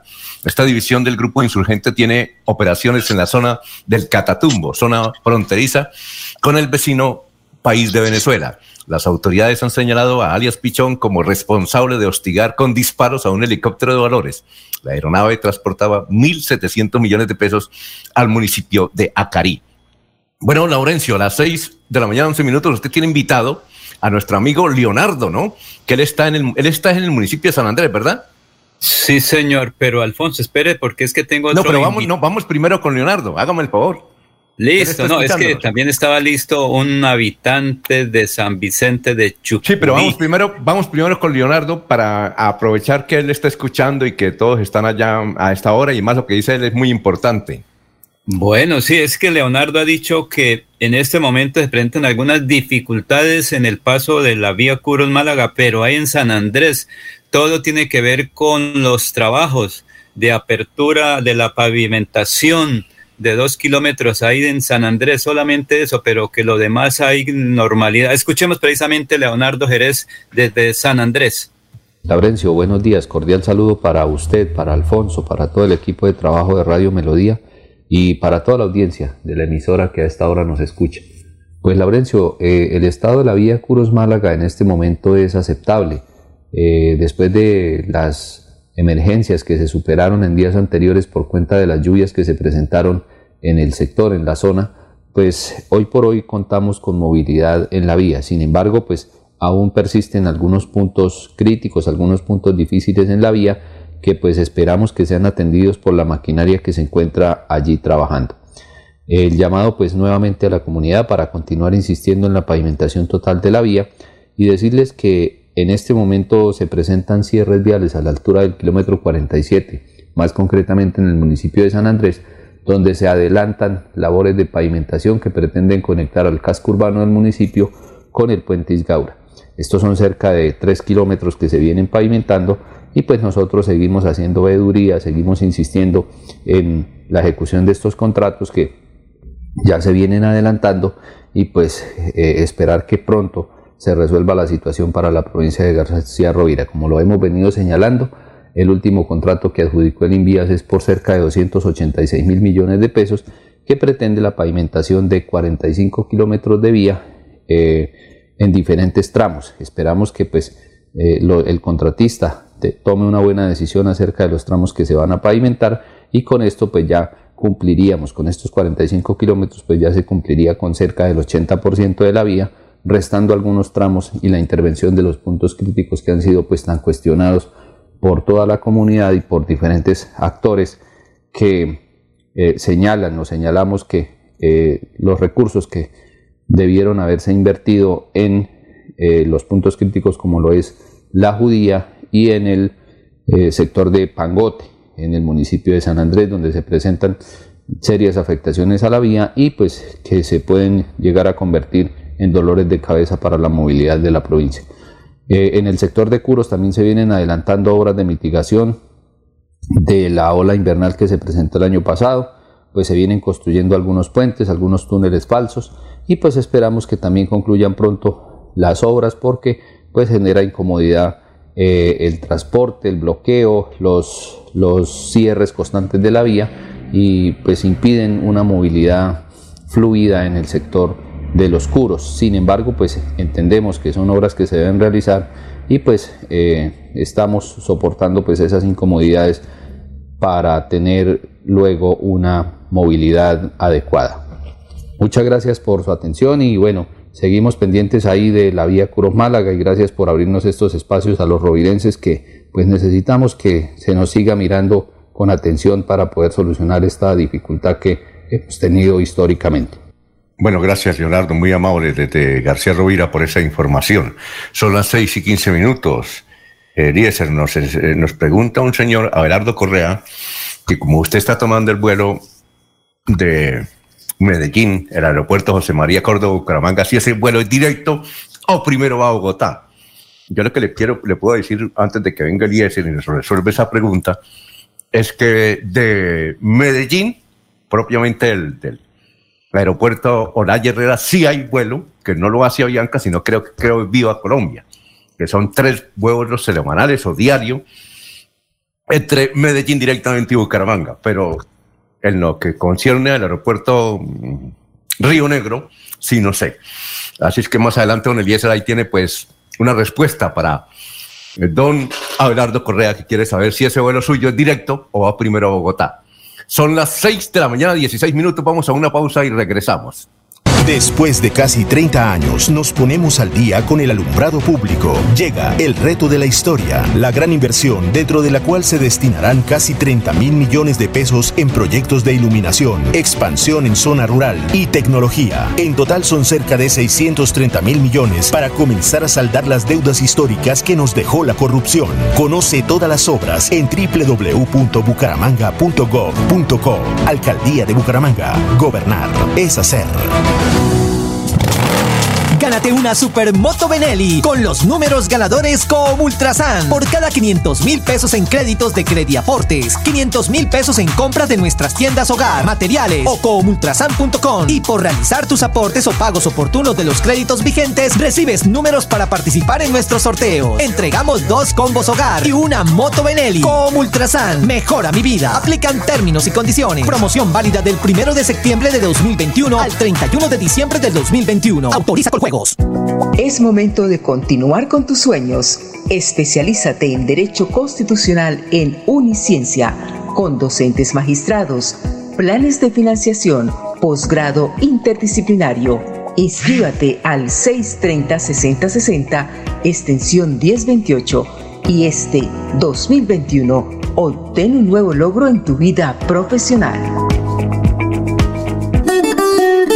Si todos hacemos lo propio, habrá alimento limpio, justo y siempre. Yo como lo que se da en mi tierrita. Yo le compro es a los campesinos. Yo no cambio una arepa de maíz o un ajiaco por nada del mundo. Yo prefiero comida fresquita y natural. Sustenta, porque todos podemos ser amigos del campo, la salud y la naturaleza. Corporación Autónoma Regional de Santander. Más cerca, mejor conectados ambientalmente. Prevenga enfermedades como sarampión o rubeola vacunando a sus pequeños en edades de 1 a 10 años. La Secretaría de Salud Departamental invita a los padres de familia a que acudan con sus niños a la IPS o centro médico más cercano de su hogar. La vacunación trasciende barreras y es gratuita en los 87 municipios de Santander. Siempre adelante, siempre Santander. Yo soy un microempresario asociado a Financiera como Ultrasan y quiero ser uno de los ganadores del Premio Emprendedor. En Financiera como Ultrasan realizaremos el Premio Emprendedor, donde reconocemos la creatividad, el esfuerzo y la dedicación de nuestros microempresarios. Para mayor información, acérquese a la oficina más cercana y pregunte cómo ser un ganador del Premio Emprendedor. Vigilada Supersolidaria inscrita a Bogacó. Después de casi 30 años, nos ponemos al día con la infraestructura educativa. Llega el reto de la historia la gran inversión, dentro de la cual se destinarán casi 20 mil millones de pesos para los colegios Politécnico, San José de la Salle, Bosconia Santa Rita y Camacho Carreño. En total son cerca de 630 mil millones para comenzar a saldar las deudas históricas que nos dejó la corrupción. Conoce todas las obras en www.bucaramanga.gov.co. Alcaldía de Bucaramanga. Gobernar es hacer.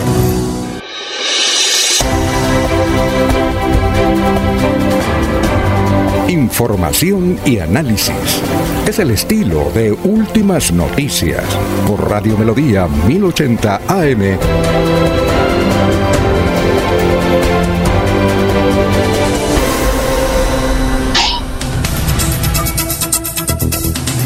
Muy bien, son las 6 y 20. Oiga, Diesel, ¿nos escucha? Sí, señor. Es que nos pregunta Abelardo Correa un profesor oyente aquí de Radio Melodía, que si ese vuelo suyo es a Bogotá primero o viene directamente de Bucaramanga. Directamente para Bucaramanga, Alfonso. En el mm. vuelo que hice viniendo hacia Medellín, quiero comentarle que hicimos el recorrido 12 minutos, eh, mucho más, eh, llegamos 12 minutos antes de la hora prevista aquí a Medellín, en ese vuelo, 12 minutos antes. Ahorita vamos a salir a las, a las 7 y 12, es el vuelo 4074 de la compañía Latán y es directo. Bucaramanga, Aeropuerto José María Córdoba o Aeropuerto José María Córdoba, donde me encuentro, hacia la ciudad de Bucaramanga. Bueno, eh, ¿y por qué dice que llegaron eh, con ese tiempo anterior? ¿Qué pasó? ¿Por qué se recortó? No sé, no, no, no, no encontré a quién preguntarle, pero sí me llamó la atención porque, porque el piloto, el, el comandante de la nave, cuando apareció en los altavoces, indicó eh, tiempo excelente, estaremos llegando eh, 14 o 12 minutos antes de la hora prevista, nos indicó el, el capitán. Eso me llamó la atención. Dije, vendría más rápido, vendría por un, por un camino más corto, no sé, pero algo ocurrió, algo ocurrió, Alfonso. ¿Y, y, y cuánto, Eliezer, duró, estaba cuánto pavimentado duró- arriba, estaba pavimentado cuánto duró el vuelo? El vuelo dura como 35 minutos, Alfonso. Más o menos lo que hay de Bucaramanga a Bogotá. ¿Quién preguntaba por ahí? Eh, Laurencio. Que estaba bien pavimentado arriba sin huecos y por eso fue que bajaron rapidito hacia de Bucaramanga a Medellín, Eliezer. Pues en eso de aeronavegación, ponernos a especular es como complicado en ese tema. Pero pienso que el clima muy bueno, pienso que seguramente el, el piloto puede colocar una velocidad distinta a la velocidad de crucero. No sé qué cosas se puedan dar ahí en la aeronavegación. Jorge tiene, tiene de pronto alguna, alguna respuesta sobre esas inquietudes. Tal vez todos nos iban desayunados. También posible. Eliezer, hoy, hoy hacia Bucaramanga sí hay, eh, pues tendrán que dar alguna vuelta porque en Bucaramanga está eh, sobre el aeropuerto Palo Negro sí está un poco cerrado. Me refiero que nubes, pero con la aeronavegación actual no hay ninguna dificultad para el aterrizaje. De pronto eso puede cinco minutos más eh, porque tienen que dar una vuelta, porque tienen que hacer otro recorrido. Eso es lo que a veces se demora o afecta o beneficia en el vuelo.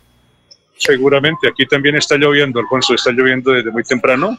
Aquí en el José María Córdoba, pues eh, la temperatura es más, más baja, un clima frío, pero ya el, el- el avión se está acomodando frente al, al túnel que nos va a llevar para abordar el vuelo, Alfonso.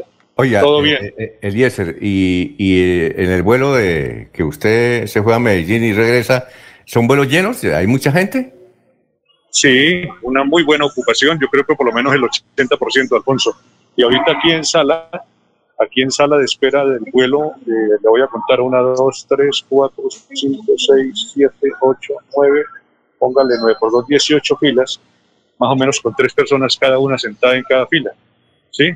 9 por 2, 18 por 3, saquen la calculadora. Estamos esperando ya el vuelo que va para la ciudad de Bucaramanga. Lo que, lo que ya suspendieron en los vuelos es eh, que nos pasaban un vasito con gaseosa, un café, eh, un pequeño hojaldre o alguna cosa, eso ya lo suspendieron por efectos de la pandemia. Muy bien. Y todos con tapabocas, ¿no? Pasemos, Todo el pasemos a la sesión de farándula, Alfonso. Y... Don Alfonso, Dígame, lo escuchamos. pasemos a la sesión de farándula y preguntémosle a Eliezer si, ya que hay tantas personas eh, con destino a Bucaramanga, ¿cuántos conocidos hay por ahí? ¿Cuántos pista? estuvieron por Medellín? El tema es que como todos tenemos tapabocas, si no es como un personaje muy destacado, es, es difícil sacarlo. Pero, pero no veo, no veo, no veo a nadie conocido, no veo a nadie conocido y siempre da como pena ponerse una a mirar la gente que está ahí, ¿no? No es, no es tan sencillo. Pero no veo, no, no veo a nadie conocido, Jorge. Muy bien.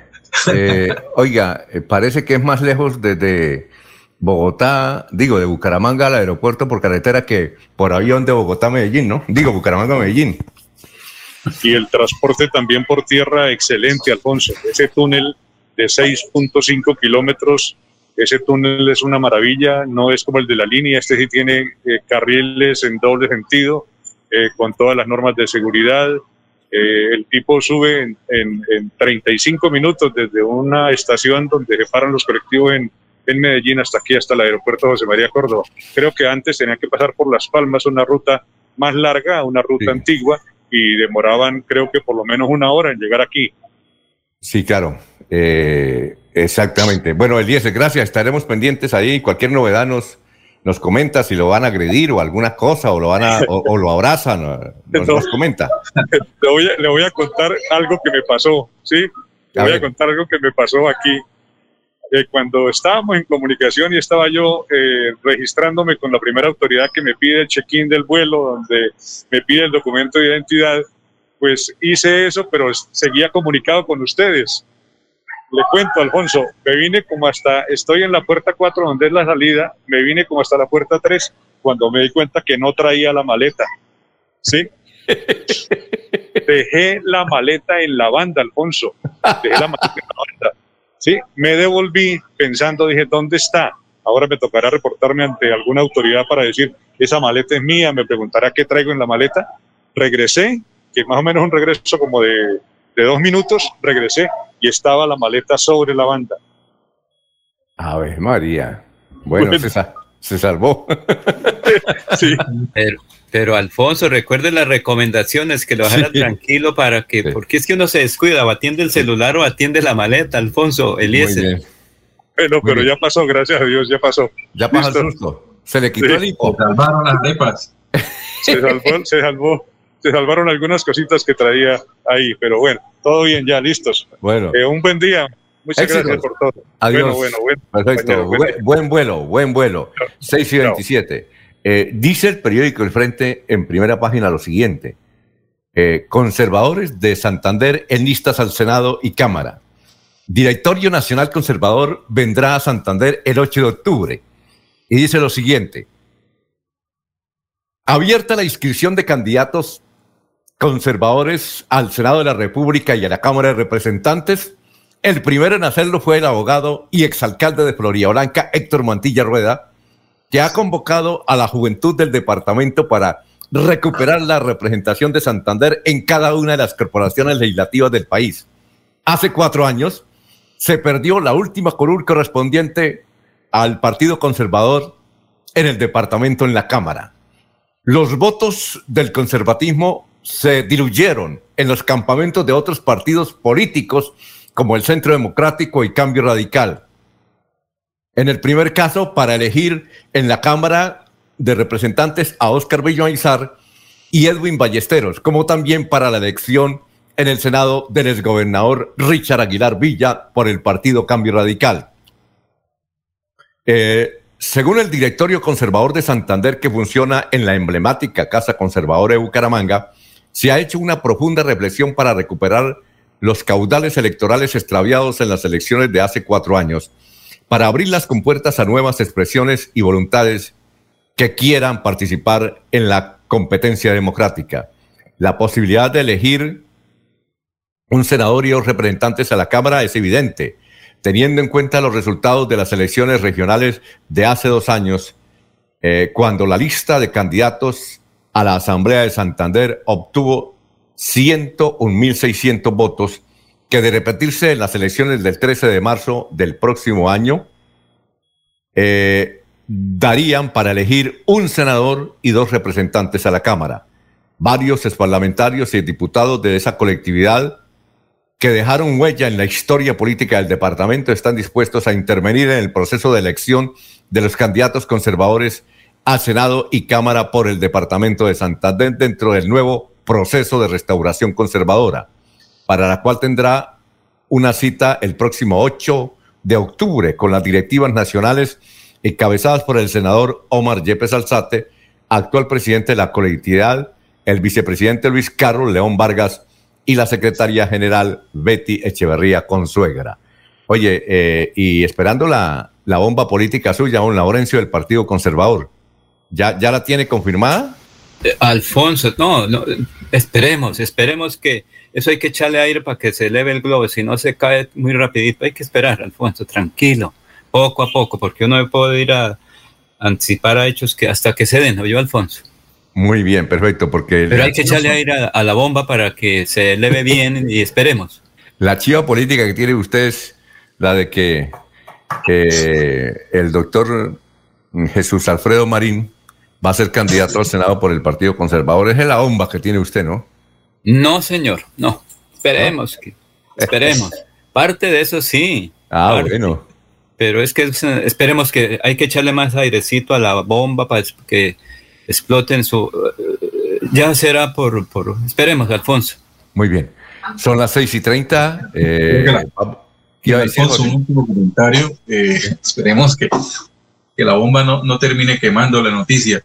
Esto, una, otro hecho político confirmado en Alfonso y, que involucra a una joven figura de la política en, el departamento y que está confirmado, será protagonista para las elecciones de marzo próximo de 2022 es la del actual presidente del Consejo Bucaramanga, Edinson Fabiano Viedo Pinzón. Está confirmado que integrará la lista a la Cámara de Representantes por su partido Cambio Radical. Es decir, Fabián Oviedo. Sí, señor. El actual presidente de... del Consejo de Bucaramanga. ¿Y él Sí, puede señor. legalmente? Mm, entiendo que, que esto está normal, me lo confirmó él mismo. Ah, ya. Y es que coincidimos, coincidimos en una visita a, a un sector de la ciudad Sí. y sí, me lo, me lo ha confirmado, me ha confirmado que estará integrando la lista a la Cámara de Representantes por su partido. Muy bien. Son las 6 y 31 minutos, estamos en Radio Melodía, vamos a una pausa y regresamos.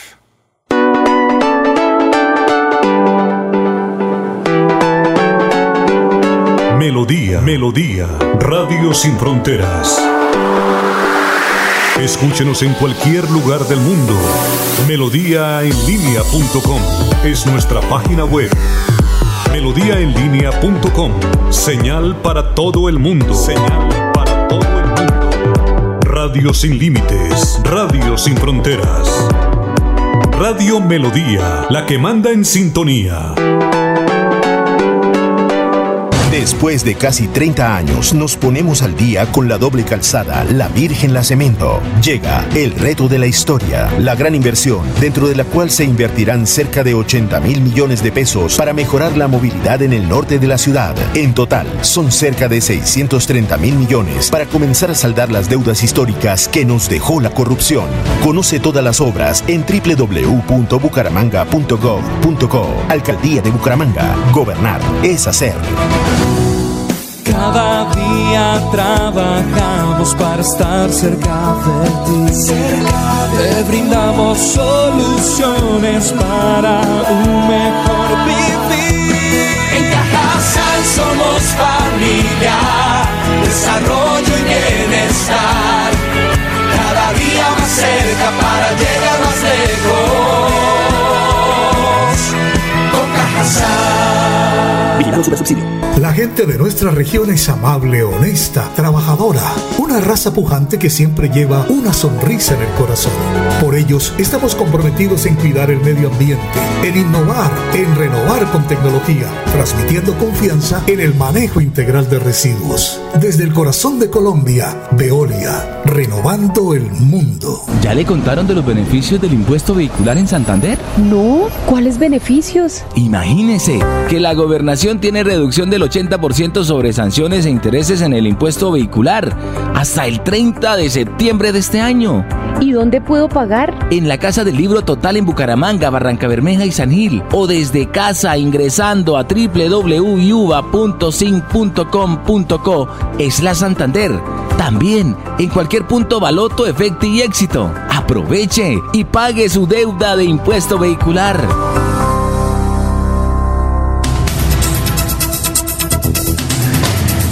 Muy bien, tenemos en la línea eh, a Héctor Mantilla, es alcalde de Florida Blanca. Doctor Héctor, ¿cómo está? Muy buenos días. Alfonso, un saludo para usted, para todo su equipo de trabajo, para Laurencio, Ernesto, para Sergio, Arnulfo y todos, y toda su, su amable audiencia. Bueno, doctor, es que usted en un trino, la semana pasada dijo que iban a revivir las fotomultas en Florida Blanca. Nosotros llamamos a, la Dirección de Tránsito de Florida Blanca y nos remitieron al Invías. Y en el Invías me dijeron que no, que son cámaras del Invías para monito- monitorear y evaluar eh, la movilidad en muchas carreteras colombianas y esas correspondían a ese proceso. Eh, ¿Puede usted agregar algo al respecto? ¿Tiene otra información diferente? Mire, yo tuve la bendición de ser elegido como alcalde a mis 21 años y cada día estuvimos enfrente del municipio, dimos lo mejor, los resultados se vieron en beneficio de los florideños. Recuerde usted que una de las batallas que asumí por representación de la ciudadanía de Florida Blanca y de Santander y del país fue poder dar la batalla frontal y esa lucha frontal contra lo que denominamos en ese momento la guachafita de las fotomultas. Si usted lee bien el trino, que hablaba de que era inaudito que aquí fuera de manera preventiva se empezara a nuevamente mostrar lo que son los elementos de fotodetección o los radares de velocidad de Florida Blanca, que sin duda traen recuerdos bastante deplorables. bastante agresivos y bastante leoninos para el bolsillo de muchos ciudadanos, no solo de Florida Blanca, sino del departamento de Santander y del país. Por eso lo, lo aclaro muy bien, está en el texto, que después se haya generado una serie de confusión y que se haya a entender el tema de que podrían reactivarse pues ojalá eso nunca vaya a ocurrir. Yo puntualmente lo que manifesté es que es inaudito que así fuera de manera preventiva se utilizaran los radares de fotomulta, los radares de fotodetección como una herramienta para, entre comillas, en la cultura ciudadana cuando tan malos episodios han generado en Florida Blanca y cuando lamentablemente en el país normalmente, Alfonso, cuando hay algo preventivo termina siendo luego persecutivo, porque en este país cuando ese tipo de medidas se toman de esa manera es precisamente como sondeando o fogueando la posibilidad de que puedan llegar a ser permanentes y no lo vamos a permitir en ninguna parte del área metropolitana ni de Santander y mucho menos del país. Recuerda, Alfonso, que yo logré ganar una demanda ante la Corte Constitucional donde exige a las autoridades de tránsito que en las famosas fotodetecciones, fotomultas, debe identificarse al conductor y en el país no existe ningún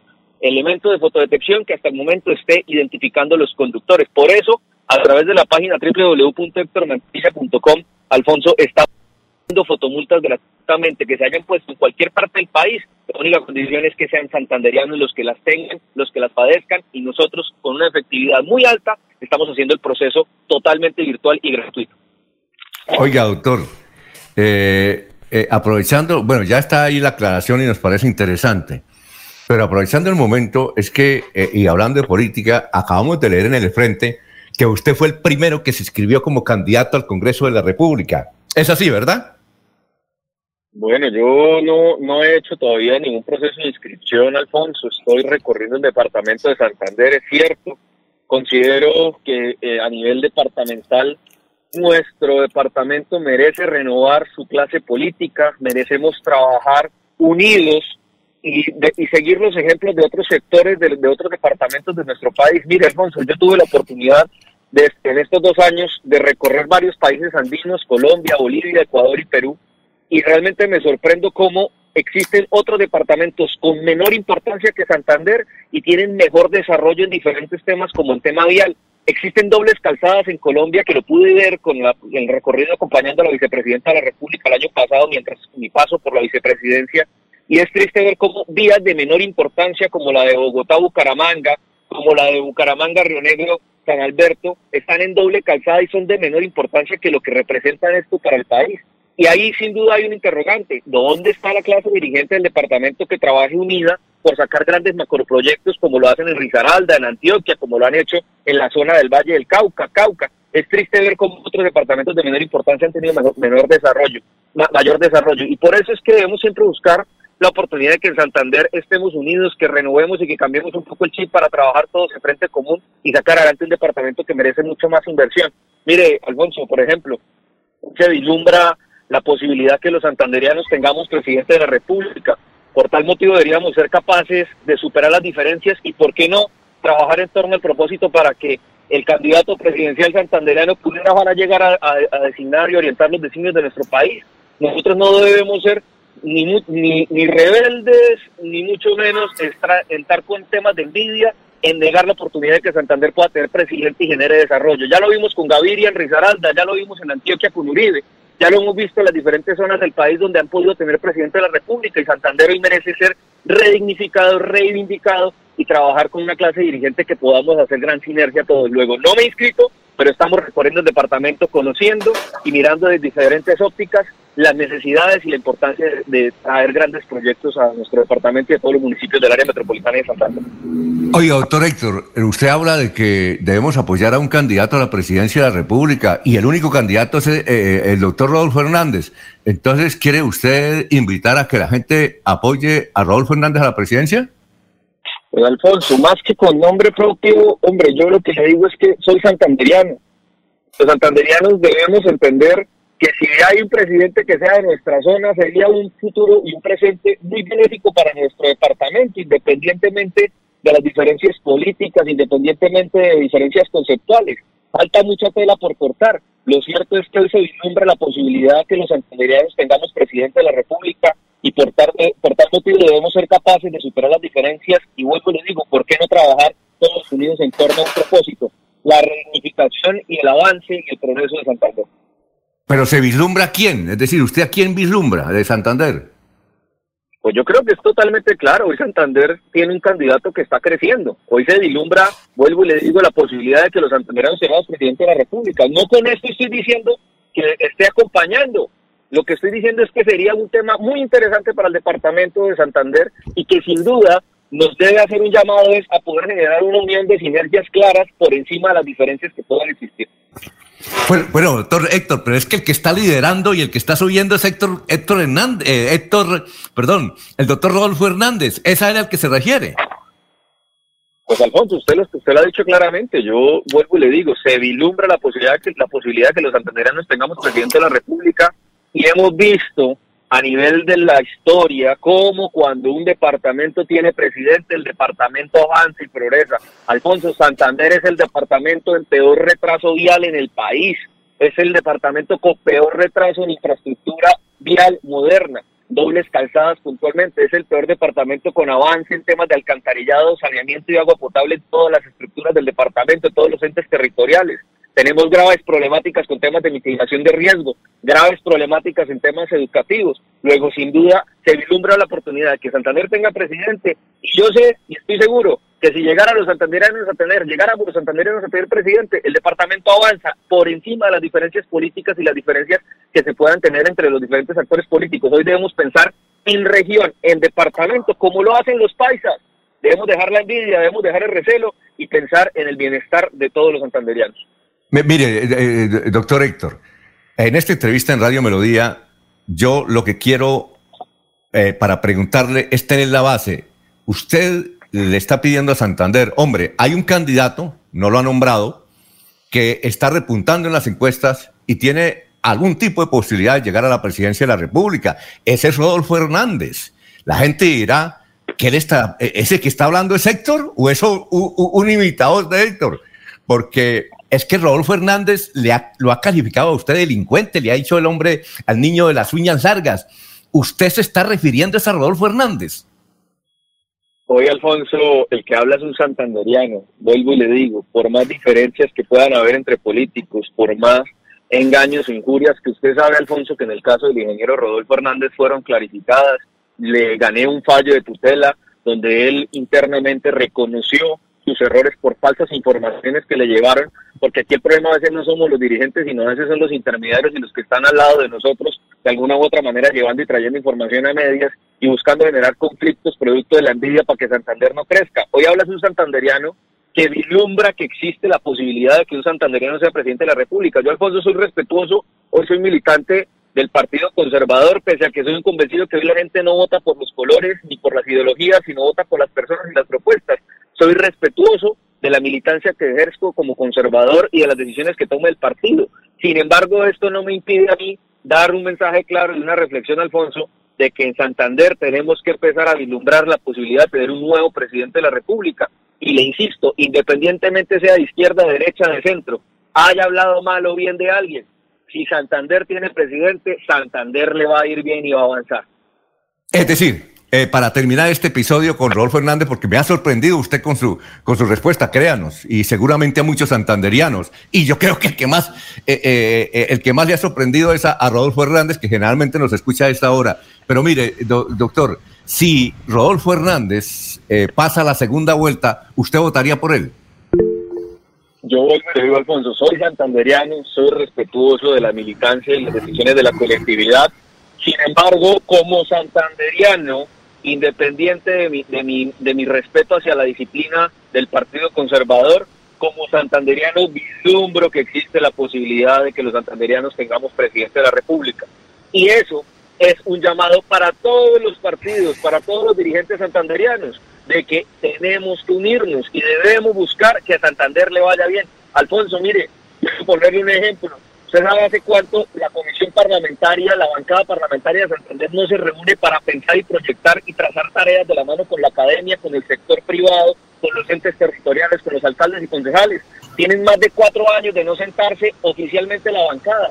Usted sabe en Risaralda, en Antioquia, en Valle del Caco, cada cuánto lo hacen, cada dos meses y tienen agenda. Y hoy Santander no tiene agenda para tirar todos hacia el mismo lado, sino cada uno tira de manera diferente. Y es triste ver cómo algunos congresistas, Alfonso, sus gestiones la están llevando a otros departamentos. Y Santander sigue congelado en el tiempo, sigue sin inversión, sigue con problemas viales, sigue con problemas de comunicación. Mire, hoy acabo de llegar acá al departamento, Alfonso, que venía de Bogotá a hacer unas gestiones y veo cómo hay derrumbes en la vía bajando al aeropuerto. Aquí hay un aguacero fuerte, se bloquea Pescadero, se bloquea la vía al aeropuerto y se bloquea Río Negro y Santander queda sitiado, queda sin comunicación. Bueno, entonces, eh, para terminar este episodio, la respuesta es sí votaría por Rodolfo Fernández si queda, si queda en la segunda vuelta. ¿Es así, cierto? Alfonso, vuelvo le digo, soy respetuoso de los lineamientos de una colectividad, soy militante actual del Partido Conservador, sin embargo, como santanderiano vislumbro la oportunidad de que Santander tenga presidente y sé que si llegáramos a tenerlo, a Santander le va bien, porque por encima de las diferencias pienso en mi departamento, pienso en los santanderianos, pienso en todos y cada uno de los campesinos que he visto padecer y sufrir las inclemencias de tener una mala conectividad, de tener una mala infraestructura vial, una mala infraestructura educativa, una mala infraestructura en red de salud. Y veo como en cambio en Antioquia, Risaralda, Valle del Cauca, en el mismo Bogotá, donde han tenido presidente de la República de la región, le ha ido bien a esa región. Bueno, mire, eh, doctor Héctor, hablando de otro tema de la unión que usted dice que hay que apoyar, un momentico, Laurencio, aquí hay que apoyar al santanderiano. El presidente del directorio conservador de Santander, eh, Rafael Serrano Prada, dice que el de, eh, de- los santanderianos debemos unirnos y que ustedes, los candidatos a la Cámara, debían votar por un senador eh, santanderiano y no estar buscando por allá senadores en diferentes partes de, de Colombia. ¿Cuál es su opinión? Pues Alfonso, que levante la mano el candidato al Senado conservador que haya querido tomar la iniciativa en Santander. No lo hay. Y si no lo hay, de igual manera hay que buscar rodear al departamento de otros actores que sin serlo han traído y han desarrollado más gestión que los mismos que tenemos. Luego yo al presidente Serrano le he dicho claramente, hombre, hagan consensos, qué bueno, ojalá Rafael, qué bueno que la dirigencia y que alguien tomara el paso y la iniciativa de hacerlo. Héctor Mantilla no puede hacerlo por una razón, Alfonso. No tengo la edad mínima para poder aspirar al Senado de la República, por eso no puedo encabezar esa iniciativa. Se necesitan 30 años, tengo 27 años, no puedo hacerlo.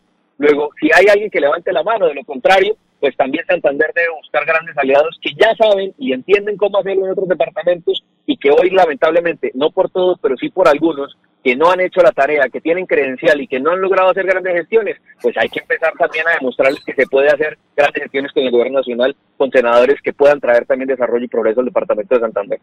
Mire, dos preguntitas finales. Eh, eh, Laurencio, permítame antes de la suya lo siguiente. Es que usted hizo elegir al actual alcalde de Florida Blanca y dicen que el alcalde de Florida Blanca no lo va a apoyar electoral. Bueno, eh, él no puede hacerlo, pero, pero los seguidores de él sí. Que usted va a tener una votación muy, mm, de, muy, muy menor porque Florida Blanca, al cual usted ayudó a elegir, ahora no le pasa el teléfono. Vea, Alfonso, yo no, yo no puse ningún alcalde, eso no es cierto. Floria Blanca no es una finca donde yo sea el dueño o alguien sea el dueño y preste las llaves por un periodo. Floria Blanca es una ciudad moderna, con desarrollo, con progreso, y que logramos transformarla volviéndola a la ciudad de la vanguardia, la ciudad líder en el área metropolitana de Santander y en la región nororiental del país. Cierto es que yo tuve la bendición, Alfonso, de ser elegido alcalde con 21 años. Cada día que estuve al frente del municipio di lo mejor y se dieron los resultados en beneficio de los florideños. Miguel Ángel Moreno, por quien sí voté, es cierto, porque yo podía votar como alcalde, él será, Miguel será calificado por, por su gestión y serán los ciudadanos quienes determinen si está haciendo bien las cosas, si las va a hacer y si no, pues también serán ellos mismos los que lo castiguen. Los ciudadanos son en últimas quienes realmente juzgan y tienen el poder de determinación de un alcalde, de cómo ha hecho su gestión. Y el alcalde tiene la autonomía de tomar decisiones en libertad. Hay cosas que sin duda no se comparten, hay otras cosas que puede ser que se compartan, pero siempre en el caso de Héctor Mantilla estaré pendiente de que los intereses de los florideños no se transgredan, de que esa época oscura que estaba antes de que llegáramos nosotros no vuelva y que las mañas politiqueras que lamentablemente radicamos, que hoy están mostrándole una gran tentación, no solo a Florida, sino a gran parte del departamento, no puedan volver a retomar los poderes y sus negociados, sus guachapitas, que lamentablemente tanto daño le hicieron a los florideños, un municipio que estuvo 25 años estancado, 25 años sin avance y que logró progresar en un cuatrenio haciendo lo que no se había hecho durante casi cuatro o cinco periodos. A ver, Laurencio, Laurencio.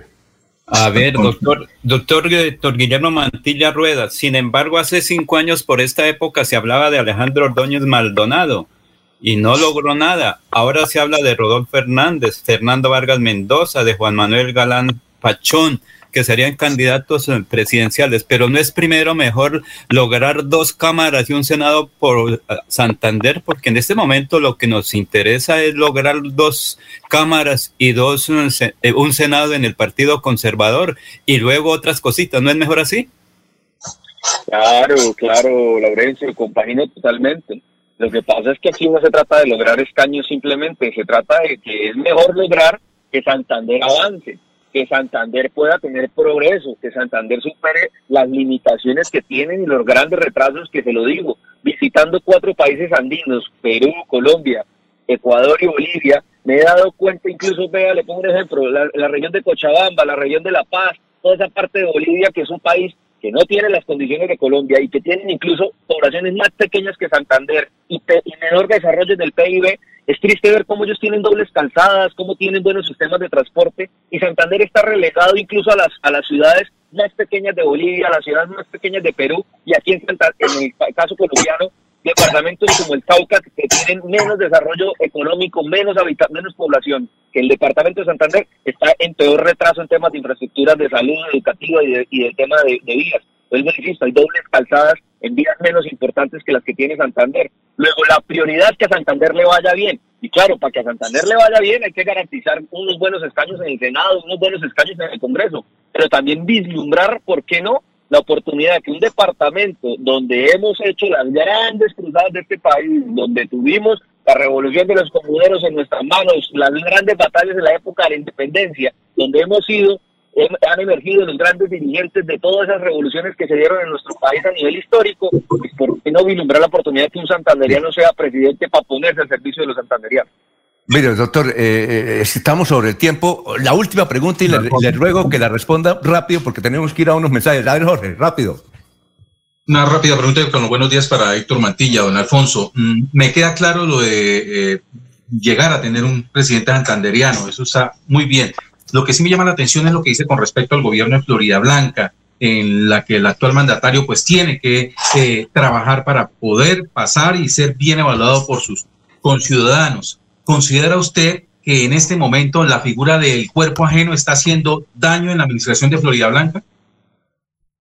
Yo, fui, yo, yo soy joven, yo fui alcalde con 21 años y tuve los calzones bien puestos y la correa bien puesta para tomar decisiones y darle la cara siempre a la ciudad. Los jóvenes debemos siempre mostrar autonomía en nuestras decisiones, darle la cara a la ciudadanía, porque son los ciudadanos quienes determinan si se hacen bien las cosas o no. No puedo yo llegar a aseverar un tema de cuerpo ajeno, no puedo llegar a aseverarlo realmente. Pero lo que sí le digo es que los ciudadanos no son bobos y los ciudadanos y la ciudadanía de Florida Blanca están mirando lo que está ocurriendo y son los que se encargarán de emitir los juicios de valor. No es lo mismo un joven tomando decisiones que de pronto un joven teniendo a alguien al lado quien le diga cómo tomarlas. Aquí sin duda hay que tener criterio, hay que tener carácter y es la ciudadanía la que se encarga de vislumbrar qué es lo que está ocurriendo. No es Héctor Mantilla, vuelvo y le digo, Floria Blanca avanzó en cuatro años, del 2016 al 2019, lo que no se había podido avanzar durante los últimos 20. Y quienes conocieron y estuvieron de cerca, que fue toda la ciudadanía que avaló nuestra administración, saben que Héctor Mantilla, pese a ser joven, no es marioneta de nadie. Y así ojalá a todos los jóvenes les, vayan, les vaya de esa manera en todos los cargos, incluso el doctor Miguel Ángel Moreno, quien como le digo será calificado por su gestión y serán los ciudadanos quienes determinen si hizo bien las cosas o no, o si las está haciendo bien o no. Lo cierto es que tendrá ahí otro joven, en este caso exalcalde, que está muy pendiente de que las cosas que se erradicaron no vuelvan y que las cosas malas no se vayan a dar en Florida Blanca, como el tema de las fotomultas, que insisto, así sea de manera preventiva, no se debe mostrar esos dientes de tiburón a la ciudadanía poniéndoles un recuerdo que fue bastante desagradable para la historia de los santanderianos y los florideños. Bueno, muchas gracias, doctor Héctor Mantilla. Gracias por haber estado aquí en Radio Melodía. Muy gentil y éxitos.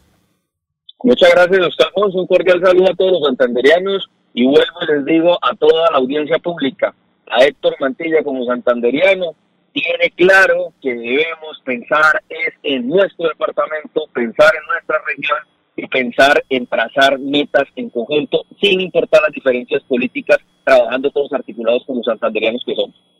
Muy bien, son las eh, 6 y 55, vamos a una pausa y regresamos. Después de casi 30 años, nos ponemos al día con la escarpa occidental. Llega el reto de la historia. La dentro de la cual se destinarán casi 100 mil millones de pesos para construir pantallas ancladas, muros de contención y sistemas de drenaje en cinco barrios de Bucaramanga. En total, son cerca de 630 mil millones de pesos para comenzar a saldar las deudas históricas que nos dejó la corrupción. Conoce todas las obras en www.bucaramanga.gov.co. Alcaldía de Bucaramanga. Gobernar es hacer. Es momento de continuar con tus sueños. Especialízate en Derecho Constitucional en Uniciencia, con docentes magistrados, planes de financiación, posgrado interdisciplinario. Inscríbate al 630-6060, extensión 1028, y este 2021 obtén un nuevo logro en tu vida profesional.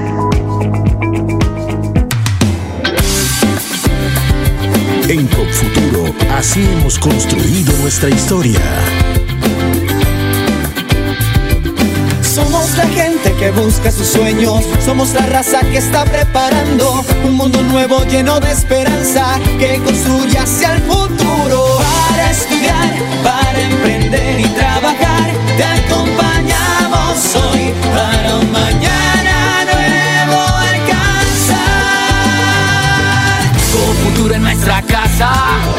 aquí crecemos contigo. La vida nos espera, vamos a hacerla grande. Tú tienes la llave de la fórmula mágica, ven que te esperamos, verás que es fantástica. Es un respaldo para toda la vida. Entrar a Confuturo es tu punto de partida. Somos la llave que abre tus puertas, haciendo claro un camino seguro. Porque el presente, aunque no lo creas, en tu destino es con futuro.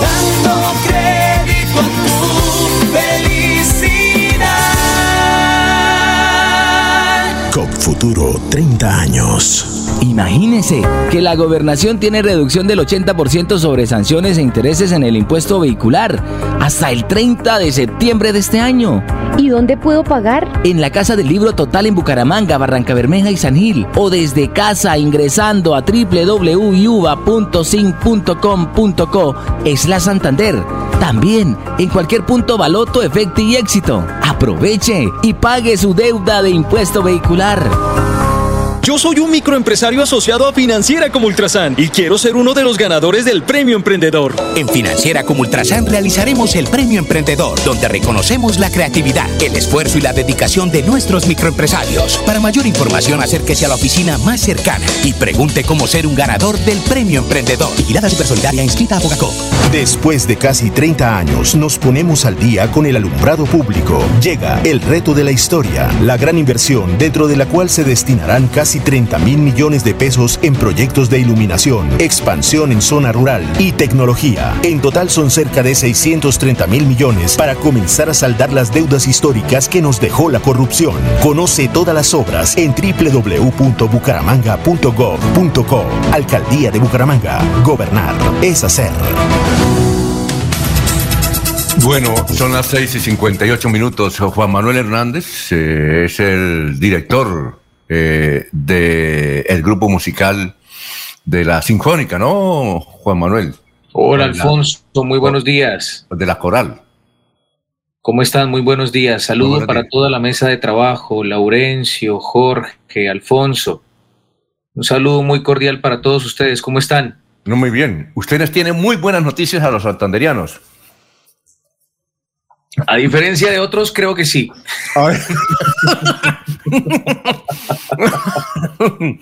Muy bueno en el sentido humor. ¿Cuáles son las buenas noticias? Muy buenas noticias. Primero que todo, seguimos siendo un centro cultural, un centro artístico para toda Colombia, un ejemplo a seguir para todas las agrupaciones musicales colombianas. Somos ganadores del Mono Núñez, somos eh, líderes en programas eh, musicales eh, de, que trabajan con eh, situaciones de vulnerabilidad, de reinserción social. La Universidad Industrial de Santander sigue siendo líder cultural, eh, no solamente del departamento, sino también del país. Y vengo a hablarles vengo a hablarles. Ah, Laurencio, qué maravilla. Qué maravilla. Muchísimas gracias. Eso que está mostrando Laurencio es una pintura de mi mamá. Es una pintura de mi mamá. Eh, tengo la fortuna de haber nacido en una casa de artistas. Mi papá, compañero de trabajo de ustedes. Es el mejor, es el mejor escritor vivo que hay en Santander. No sé si el mejor, pero creo que de los más apasionados que, No, en serio, es el mejor. No, en serio, todo el mundo dice que es el mejor. Seguro. Está en primera línea. Es el primera línea. Yo no sé por qué. Yo le digo a él, escriba crónicas. Es el mejor cronista vivo que hay en Santander. En serio, no, no es por, por alabarlo, que, que, que lean los escritos. Muchas gracias, muchas gracias por esa opinión, Alfonso. De verdad que es, es para mí un, un, orgullo y un honor recibir esas palabras de ustedes porque sé y soy conocedor de la importancia del trabajo periodístico y de reportaje en, en, en, nuestro departamento, en nuestra ciudad, y Radio Melodía es de las, de, de, de las líderes, de las que siempre estamos ahí. La radio llega a acompañarnos ese espacio de, de, sonido de las mañanas y de todo el día. Muchas gracias a ustedes por su labor de difusión y, sé que están enterados de muchas cosas y quiero eh, comunicarles eh, por, por medio de ustedes a toda la ciudadanía, a las personas que nos escuchan, que sé perfectamente que ustedes tienen un, un rating muy importante. Quiero comentarles sobre el Festival Coral de Santander que durante eh, más de una década ha llegado a brindarle a la comunidad una opción. Pienso yo que el arte es eso, es, es una opción de vida, es, es, es algo que complementa, que, que llega a, para llenarnos de alguna forma de también una expectativa distinta hacia la humanidad, hacia la vida, a llenarnos de positivismo. La belleza existe para eso, para la contemplación, y la contemplación es un estado del ser humano que permite que veamos las cosas con una perspectiva eh, positiva y completamente diferente a lo que de pronto nos pueden estar bombardeando la sociedad. Entonces, eh, el Festival de Coros de Santander este año rinde homenaje a una de las figuras más importantes de la música, la pedagogía, eh, y la música coral colombiana y latinoamericana, que es el maestro José Antonio Rincón. Les quiero contar que el maestro José Antonio Rincón eh, hace un rescate, una proyección de la poesía eh, negra latinoamericana a través de su música. Él toma textos de poetas como Nicolás Guillén, toma textos como Candelario, eh, de, los poetas como Candelario Obeso, eh, Andrés Eloy Blanco, eh, expertos, en, expertos en, en, temáticas negras, y las lleva a su música, haciendo un trabajo impresionante que se destaca a nivel no solamente latinoamericano, sino también mundial. Es santandereano, nacido en Río Negro, y vamos a hacer eh, un homenaje, un homenaje para ellos, para él, para él, precisamente. ¿Qué va a hacer cuándo? Eh, va a ser, empezamos la próxima semana con una programación de talleres, van a ser todos los martes de octubre, todos los martes de octubre a partir de la próxima semana. Eh, vamos a, realizar eh, talleres de formación y capacitación para los profesores, para todas las personas que quieran de alguna manera eh, estar eh, actualizados en todas las temáticas de la música coral infantil, juvenil y también las noches de gala que, que, cabe, cabe decir que vamos a regresar al modo, al modo presencial en el auditorio Luisa Calvo con todos los protocolos de, de bioseguridad que nos eh, obliga el, la Organización Mundial de la, de la, Salud, el Ministerio de Salud. Vamos a estar eh, con un aforo del 60%, entonces eh, hay que inscribirse previamente para poder estar en las noches de gala, que son eh, los días 7, 14 y 21 de octubre en el auditorio Luis A. Calvo. Y los días viernes vamos a estar en conciertos de extensión a la comunidad. Estamos definiendo en este momento los espacios que pueden ser parroquias de Bucaramanga o teatros, todo eh, de forma o de manera eh, gratuita. Sí, va, van, a ser, van a ser actividades a la comunidad Sí. y eh, la gratuidad y más bien la gratuidad no, el apoyo de la Universidad Industrial de Santander hace que esto esté al alcance de todo el público. Juan Manuel, es que me están diciendo del canal Troc que lo suelte, que usted tiene ahorita una entrevista en directo y que, que pilas. Entonces, eh, gracias, ¿no? Muy amable. A ustedes, gracias a ustedes por el espacio. Un abrazo muy fuerte para todos. Que tengan un muy buen día. Laurencio, muchas gracias. Muchísimas gracias por, por, por tener esa, esa, esa, belleza de cuadro. Muy bien, muchas gracias a Juan Manuel Hernández, el director de la Coral de la UI. Vamos a una pausa. Son las 7 de la mañana, 5 minutos. Aquí Bucaramanga, la bella capital de Santander. Transmite Radio Melodía, Estación Colombiana, HJMH. 1080 kilociclos, 10.000 vatios de potencia en antena, para todo el oriente colombiano. Cadena Melodía, la radio líder de Colombia. Llevo varios días sintiéndome agobiada. He tenido momentos de crisis. Los problemas en mi entorno familiar y laboral me han llevado a sufrir de ansiedad y en realidad a veces no le encuentro sentido a mi vida. Si está pasando por un momento similar, comuníquese con la línea de salud mental 607-697-0000, extensión 1114, 1123 o al 317-440-2158. Brindamos orientación las 24 horas del día. Gobernación de Santander siempre Santander. Queremos que disfrutes de un servicio de energía confiable y de calidad. Por eso trabajamos en el mantenimiento de la infraestructura eléctrica, para que estés informado oportunamente de las fechas y horarios de las suspensiones del servicio de energía.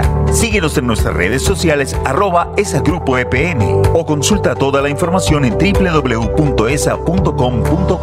ESA Grupo EPN, Vigilado Superservicios.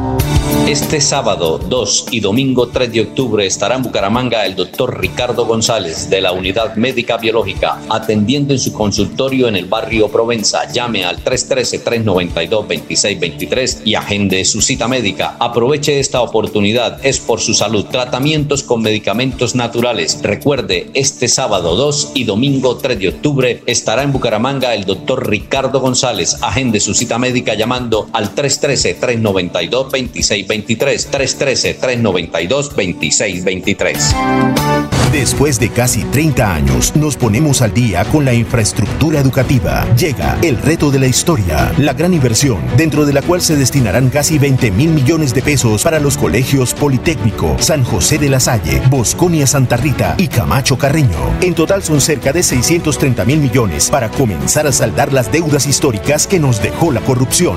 Conoce todas las obras en www.bucaramanga.gov.co. Alcaldía de Bucaramanga. Gobernar es hacer. La gente de nuestra región es amable, honesta, trabajadora, una raza pujante que siempre lleva una sonrisa en el corazón. Por ellos estamos comprometidos en cuidar el medio ambiente, en innovar, en renovar con tecnología, transmitiendo confianza en el manejo integral de residuos. Desde el corazón de Colombia, Veolia, renovando el mundo. Lebrija. Por más de 30 años, los habitantes de Lebrija han esperado obras que ayuden a la descontaminación de la quebrada La Angula, la cual desemboca en el río Lebrija. Por esto, se están adelantando los estudios y diseños para construir el emisario final y la planta de tratamiento de aguas residuales. Más de 23.000 habitantes beneficiados, más de 60 empleos directos e indirectos. Así trabajamos por nuestros territorios en busca del desarrollo social, económico y sostenible. Agua siempre para todos. Aquí están las últimas noticias, las noticias de la hora. Buenos días, soy Florentino Mesa y estas son UCI Noticias CIPAS. En lo que constituye un alivio para los propietarios de motocicletas y automóviles, el Congreso de la República aprobó un proyecto de ley que reduce por una vez en un 10% el precio del llamado SOAT, seguro obligatorio para los vehículos. El legislativo también dio vía libre a una iniciativa para que los colombianos no tengan que renovar su licencia de conducción en enero de 2022, lo que evitará pagar los costos que esto representa en el marco de la crisis económica que dejó la pandemia en Colombia. La Amazonía colombiana enfrenta una creciente crisis de seguridad, de derechos humanos y ambiental desde que se firmó el acuerdo de paz con la guerrilla de las FARC, lo que puede llevar a una catástrofe climática global, advirtió hoy el Fondo Mundial para la Naturaleza. En un informe titulado Un clima peligroso, deforestación, cambio climático y violencia contra defensores ambientales, la organización señala que la desmovilización de las FARC creó un vacío de poder en esa región que propició el incremento de la explotación de recursos y de actividades económicas ilegales. El antivirus llega a su emisión número 300. 300 horas al aire en la radio comunitaria de Colombia. 300 programas con la voz de los territorios y sus emisoras. 300 horas de contenido informativo y de entretenimiento. Gracias, gracias a nuestros oyentes y radialistas por ser parte de la red más grande de Colombia. El antivirus, un programa de Fede Medios y Cipaz. El agua es nuestra fuente de vida. Está con nosotros en todo momento. Nos ayuda a crecer y nos da la fuerza para seguir adelante. Un regalo de la naturaleza que nace en nuestras áreas protegidas. Más de un tercio del agua que consumimos proviene de ellas. Trabajando por un nuevo modelo de desarrollo en armonía con la madre tierra. Un mensaje de UCI Noticias y la corporación CIPAS. La cifra de fallecidos tras un motín y pelea entre miembros de bandas rivales en una prisión de la ciudad costera de Guayaquil ascendió a por lo menos 116, mientras 80 más están heridos en lo que expertos y autoridades consideran la peor masacre carcelaria en Ecuador. El caso llevó al presidente Guillermo Lazo a decretar el estado de excepción nacional en todo el sistema penitenciario por grave conmoción interna y para preservar los derechos humanos de las personas privadas de la libertad, dijo en una rueda de prensa el mandatario. Entérese primero en UCI Noticias CIPAS. Melodía, melodía. En noticias. La que manda en sintonía. Bueno, son las 7 de la mañana, 12 minutos. Antes de ir con Diego, que ya nos espera ahí en Orlando. Mire, eh, son muchos los comentarios a raíz de la entrevista que acaba de dar a Radio Melodía. Dice Ana Cano, la política es dinámica, como dicen en nuestro amigo. Eh, Pedro Galvis, señores, buenos días, Dios los bendiga. Ana dice, en Florida Blanca lo que más fue erradicado fue las oportunidades para los florideños. Dejó lleno de forasteros, empezando por el tal Emiro, que se burló, maltrató y humilló a nuestra humilde gente. Oiga, antes de ir con Diego, Jorge, Jorge. Sí, señor. ¿No le pareció curioso? Y, y, yo realmente no, no salgo del asombro que él esté invitando a, votar por Héctor Hernández, por Rodolfo Hernández a la presidencia. No, don Alfonso, no, no, no, no, no es curioso, no me pareció curioso porque es que no fue lo que, eso lo que dijo el exalcalde. No, pero es que, pero, pero, no, Jorge. No, el, único, el único candidato a la presidencia actualmente de Santander es Rodolfo Hernández. Y dijo que hay que votar por un santanderiano. No, no, dijo que sería muy bueno que Santander tuviera un presidente. Sí, que hubiera un presidente santanderiano para que el desarrollo que se ha visto en otras regiones del país, que han contado con la oportunidad de tener un oriundo de esas tierras como presidente, pues lleve eh, desarrollo pero, a la región. Pero a mí me da la impresión de que él aceptó que si es Rodolfo, hay que apoyarlo. No, no. Yo la verdad no lo sentí. Es decir, yo, yo, voy a, a, a, bueno, voy a, revisar la grabación. Eso entendí. No sé, Laurencio, ¿qué entendió? Es que yo, don Alfonso, es que yo veo eh, la, la, la, tesis de, de, de, Héctor Mantilla es que qué bueno sería que un, alguien nacido en Santander llegara a la presidencia para que Santander tuviera progreso. Yo sobre, al respecto le iba a preguntar eh, si en el caso del Valle del Cauca, los, los bayunos saldrían desbocados a votar por un candidato a la presidencia como Roy Barreras, si eso les convendría.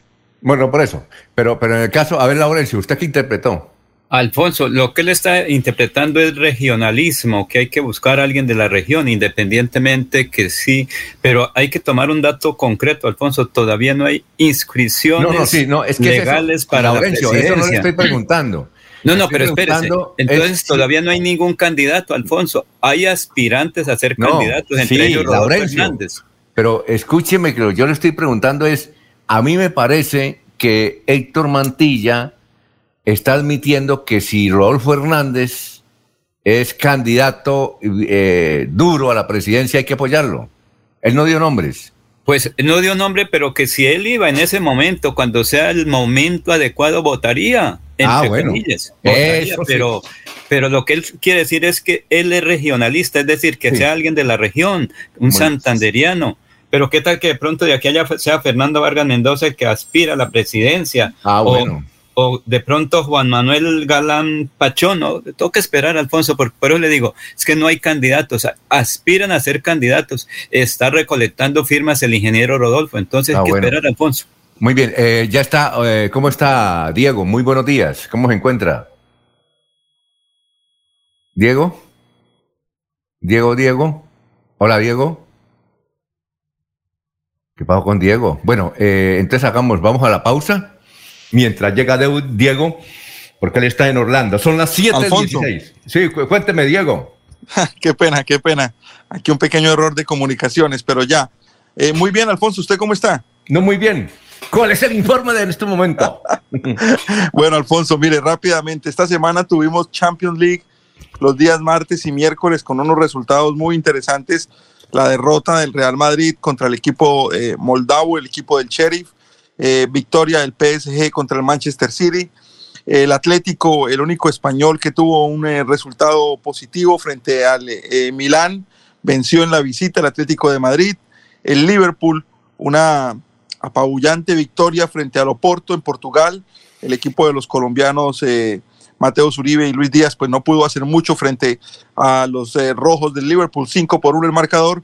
Y ayer dos resultados más, ayer, eh, bueno, de los destacados, el Manchester United venció con gol de último minuto eh, al Villarreal en, en, en Manchester, 2 por 1 al Villarreal de España y el Benfica volvió a golear al Barcelona 3 por 0. Crisis total en Barcelona, dos partidos de la Champions League, seis goles en contra, cero goles a favor, último del grupo. La historia pues no le favorece mucho al equipo eh, catalán en cuanto a las opciones de clasificar a la siguiente ronda, pero pues únicamente van dos jornadas de la, de la fase de grupos, tenemos que esperar porque recordemos que de cada grupo clasifican los dos primeros. Esto fue la Champions League esta semana, martes y miércoles. Tendremos que esperar unas semanas para que llegue la tercera fecha de la fase regular. Se definieron los finalistas de la Copa Libertadores de América. Eh, esta semana también, martes y miércoles, el eh, Palmeiras con la opción de revalidar su título, recordemos que fue, es el actual campeón, jugará la final contra el equipo Flamengo, también de Brasil. Eh, de los cuatro semifinalistas, tres eran brasileros, el único que no era brasilero era el equipo del Barcelona de Ecuador. Eh, al final, eh, la, la gran final, el, último partido va a ser entre el equipo de Flamengo y el equipo de Palmeiras.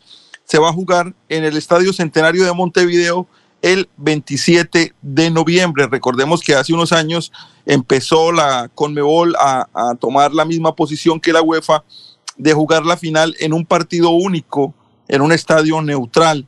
En Europa, pues es relativamente fácil viajar entre países. Aquí es un poco más complicado, eh, pero eh, la primera vez que se hizo tuvo que se hizo en Perú tuvo una buena una buena acogida del público y por eso se está tratando de, de, eh, adoptar esa nueva política de un partido único en una cancha neutral este año Montevideo, el Estadio El Centenario el 27 de noviembre. Este próximo fin de semana, los dos equipos de nuestra región juegan el domingo. El Bucaramanga visita al Medellín y el Alianza Petrolera recibe a Jaguares eh, de Córdoba, Alfonso. Muy bien, ¿y ho- hoy tenemos Champions? No, la Champions es únicamente martes y miércoles. Hoy jueves tenemos la UEFA Champions League, que, que es el torneo, eh, llamemos paralelo, la Copa. Eh, perdón, eh, ten- qué enredo. Hoy jueves tenemos la Copa de la UEFA, no la Champions League, que es el, el torneo, la Copa paralela que juegan los equipos, mm, eh, digamos que los mejores de la clase media. Ah. Eh, por ejemplo, en España clasifican el quinto y el sexto. eh, en Italia clasifican el quinto y el sexto del torneo regular. Esos equipos juegan, juegan la Copa de la UEFA. De los equipos que están jugando la Copa en este momento, el más importante yo creo que debe ser el Tottenham de Inglaterra, eh, que está eh, disputando la, la Copa UEFA. Pero recordemos que cuando pasa la primera ronda de la Champions League, algunos equipos, los que quedan terceros en cada uno de los grupos, entran a, a disputar la Copa de la UEFA también. Bueno, muchas gracias, Diego. Nos vemos el martes. Muy gentil. Sí, ¿no? señor. Que esté muy bien. Un abrazo y un saludo para todos los oyentes y para todos los compañeros. 7.20 minutos. Después de casi 30 años, nos ponemos al día con la doble calzada La Virgen La Cemento. Llega el reto de la historia, la gran inversión, dentro de la cual se invertirán cerca de 80 mil millones de pesos para mejorar la movilidad en el norte de la ciudad. En total, son cerca de 630 mil millones para comenzar a saldar las deudas históricas que nos dejó la corrupción. Conoce todas las obras en www.bucaramanga.gov.co. Alcaldía de Bucaramanga. Gobernar es hacer.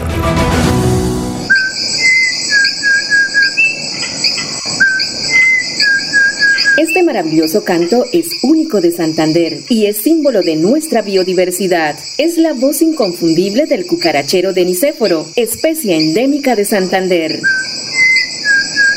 Desde la CAS, a través del fomento a la educación y al aviturismo, trabajamos por su protección y conservación. Corporación Autónoma Regional de Santander, más cerca de la biodiversidad, mejor conectados ambientalmente. Suaita. Seguimos adelante con los estudios y diseños para la optimización y mejoramiento de los acueductos de los corregimientos de Real y San José de Suaita. Más de 2.400 habitantes beneficiados, 41 empleos directos e indirectos. Una apuesta hacia el bienestar de las familias santandereanas con agua potable. Agua siempre para todos. Vacunarte es cuidarte de verdad. Vacúnate contra el COVID-19. Si te vacunas, estás protegiendo a tus seres queridos. Acércate al punto asignado o acude a los lugares habilitados en tu ciudad. El virus no se ha ido y la principal medida de protección para ti, tus familiares y amigos es la vacunación. Consulta más información en nuestra página www.nuevaeps.co. Nueva EPS Cuidando gente. Vigilado Supersalud. Después de casi 30 años, nos ponemos al día con la escarpa occidental. Llega el reto de la historia, la gran inversión dentro de la cual se destinarán casi 100 mil millones de pesos para construir pantallas ancladas, muros de contención y sistemas de drenaje en cinco barrios de Bucaramanga. En total, son cerca de 630 mil millones de pesos para comenzar a saldar las deudas históricas que nos dejó la corrupción. Conoce todas las obras en www.bucaramanga.gov.co. Alcaldía de Bucaramanga. Gobernar es hacer.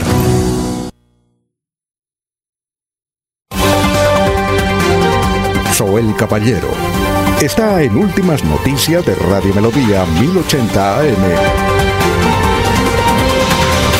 Buenos días, Alfonso, para usted, para los compañeros, igualmente para todos los oyentes. La Policía Nacional, en coordinación con la Fiscalía General de la Nación, logró la captura de seis sujetos por los delitos de concierto para delinquir hurto, homicidio, porte ilegal de armas de fuego y tráfico de estupefacientes. Gracias a labores investigativas y de inteligencias desarrolladas por la Policía Nacional, se logró la captura por orden judicial en el barrio cincuentenario de Carlos Güey, de 29 años de edad, y en el barrio San Judas de John Ciénaga, de 25, por los delitos de concierto para delinquir, homicidio y porte ilegal de armas de fuego, quienes serían los autores materiales de la muerte de William Centeno Jiménez, el de 24 años, ocurrido el 13 de diciembre del 2020 en el barrio La Liga. Asimismo, en el despliegue de la operación en contra del hurto fueron capturados Copito, El Burro, Juanca y Stun, sujetos de entre 19 y 24 años de edad, autores criminales dedicados al hurto de personas mediante la modalidad de atraco en el distrito y el tráfico de estupefacientes, manifestó el comandante operativo de la policía en Magdalena Medio, coronel Oscar Landazábal. Por otra parte, mañana primero de octubre en el Hotel San Silvestre a partir de las 2 de la tarde se va a llevar a cabo el segundo foro Hablemos de Turismo. Noticias con las que amanece el distrito. Continúen compañeros en estudios en últimas noticias de Melodía 1080 AM. 724. Jorge. Sí, señor. Bueno, le cuento una cosa. Tengo muchísimos mensajes. Lástima que usted no puedan leer todos los mensajes que me llegan, porque si ustedes los pudieran leer dirían que hay, hay imparcialidad. Pero como yo los leo, dirá la gente que yo los puedo manipular. Pero la mayoría de mensajes indican que Héctor Mantilla invitó a votar por Rodolfo Hernández. Le voy a leer este que usted tal vez lo puede leer ahí en el portal. Juan Carlos Contreras dice, buenos días, reportando sintonía y totalmente de acuerdo con Alfonso. Blanco el gallina lo pone, filtro se come. El que lo entendió, lo entendió. Nada de medias tintas.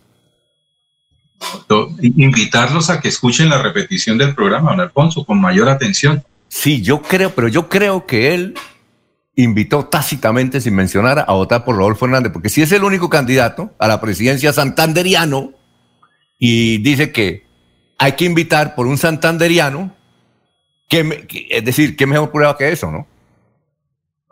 Bueno. Alfonso, ahí es una doble interpretación. Hay una doble interpretación. Sí, claro. Él dice que hay que votar por, ojalá tuviera un presidente santanderiano. Bueno, oiga, Jorge, la de irnos. Sí, Alfonso, Alfonso, qué bueno sería tener un presidente santanderiano, pero ese presidente no podría ser Iván Moreno. Eso fue lo que quiso decir Héctor Pero él no dijo de, de Rodolfo Hernández, él dijo que, que, que, que si, es decir, no lo mencionó, dijo, lo menciona usted, pero no me dijo, no, yo no estoy diciendo eso. bueno, la de irnos, Jorge. La de irnos, don Alfonso, el incremento que ha eh, reportado las agencias de turismo en el departamento de Santander, la cual en los últimos dos meses llega casi al 70% en comparación con años anteriores. Muy bien, eh, Laurencio. Alfonso, ahí está esperando el eh, gobernador de la etnia en Vera Catío para mañana. Ellos tienen su propia experiencia, Alfonso, muy interesante. Hoy estarán presentando en Senfer sus uh, texturas artesanales en la Semana de la Moda que se inicia hoy en Senfer. Y también estaba esperando, pero mañana lo vamos a presentar, el senador eh, Robledo. Va a estar mañana con nosotros a las seis. Hoy no, no, no, hubo tiempo. También hoy teníamos invitado a Lirio Barrera, el otro precandidato a la presidencia de la República. Pues bien, mañana tenemos mucha información. Gracias. Eh, sigan con melodíaenlínea.com y 1080 AM. Últimas noticias los despierta bien informados de lunes a. En todas las áreas de la información regional, un periodista de Últimas Noticias registra la información en Radio Melodía 1080 AM y en melodíaenlínea.com. Director Alfonso Pineda Chaparro.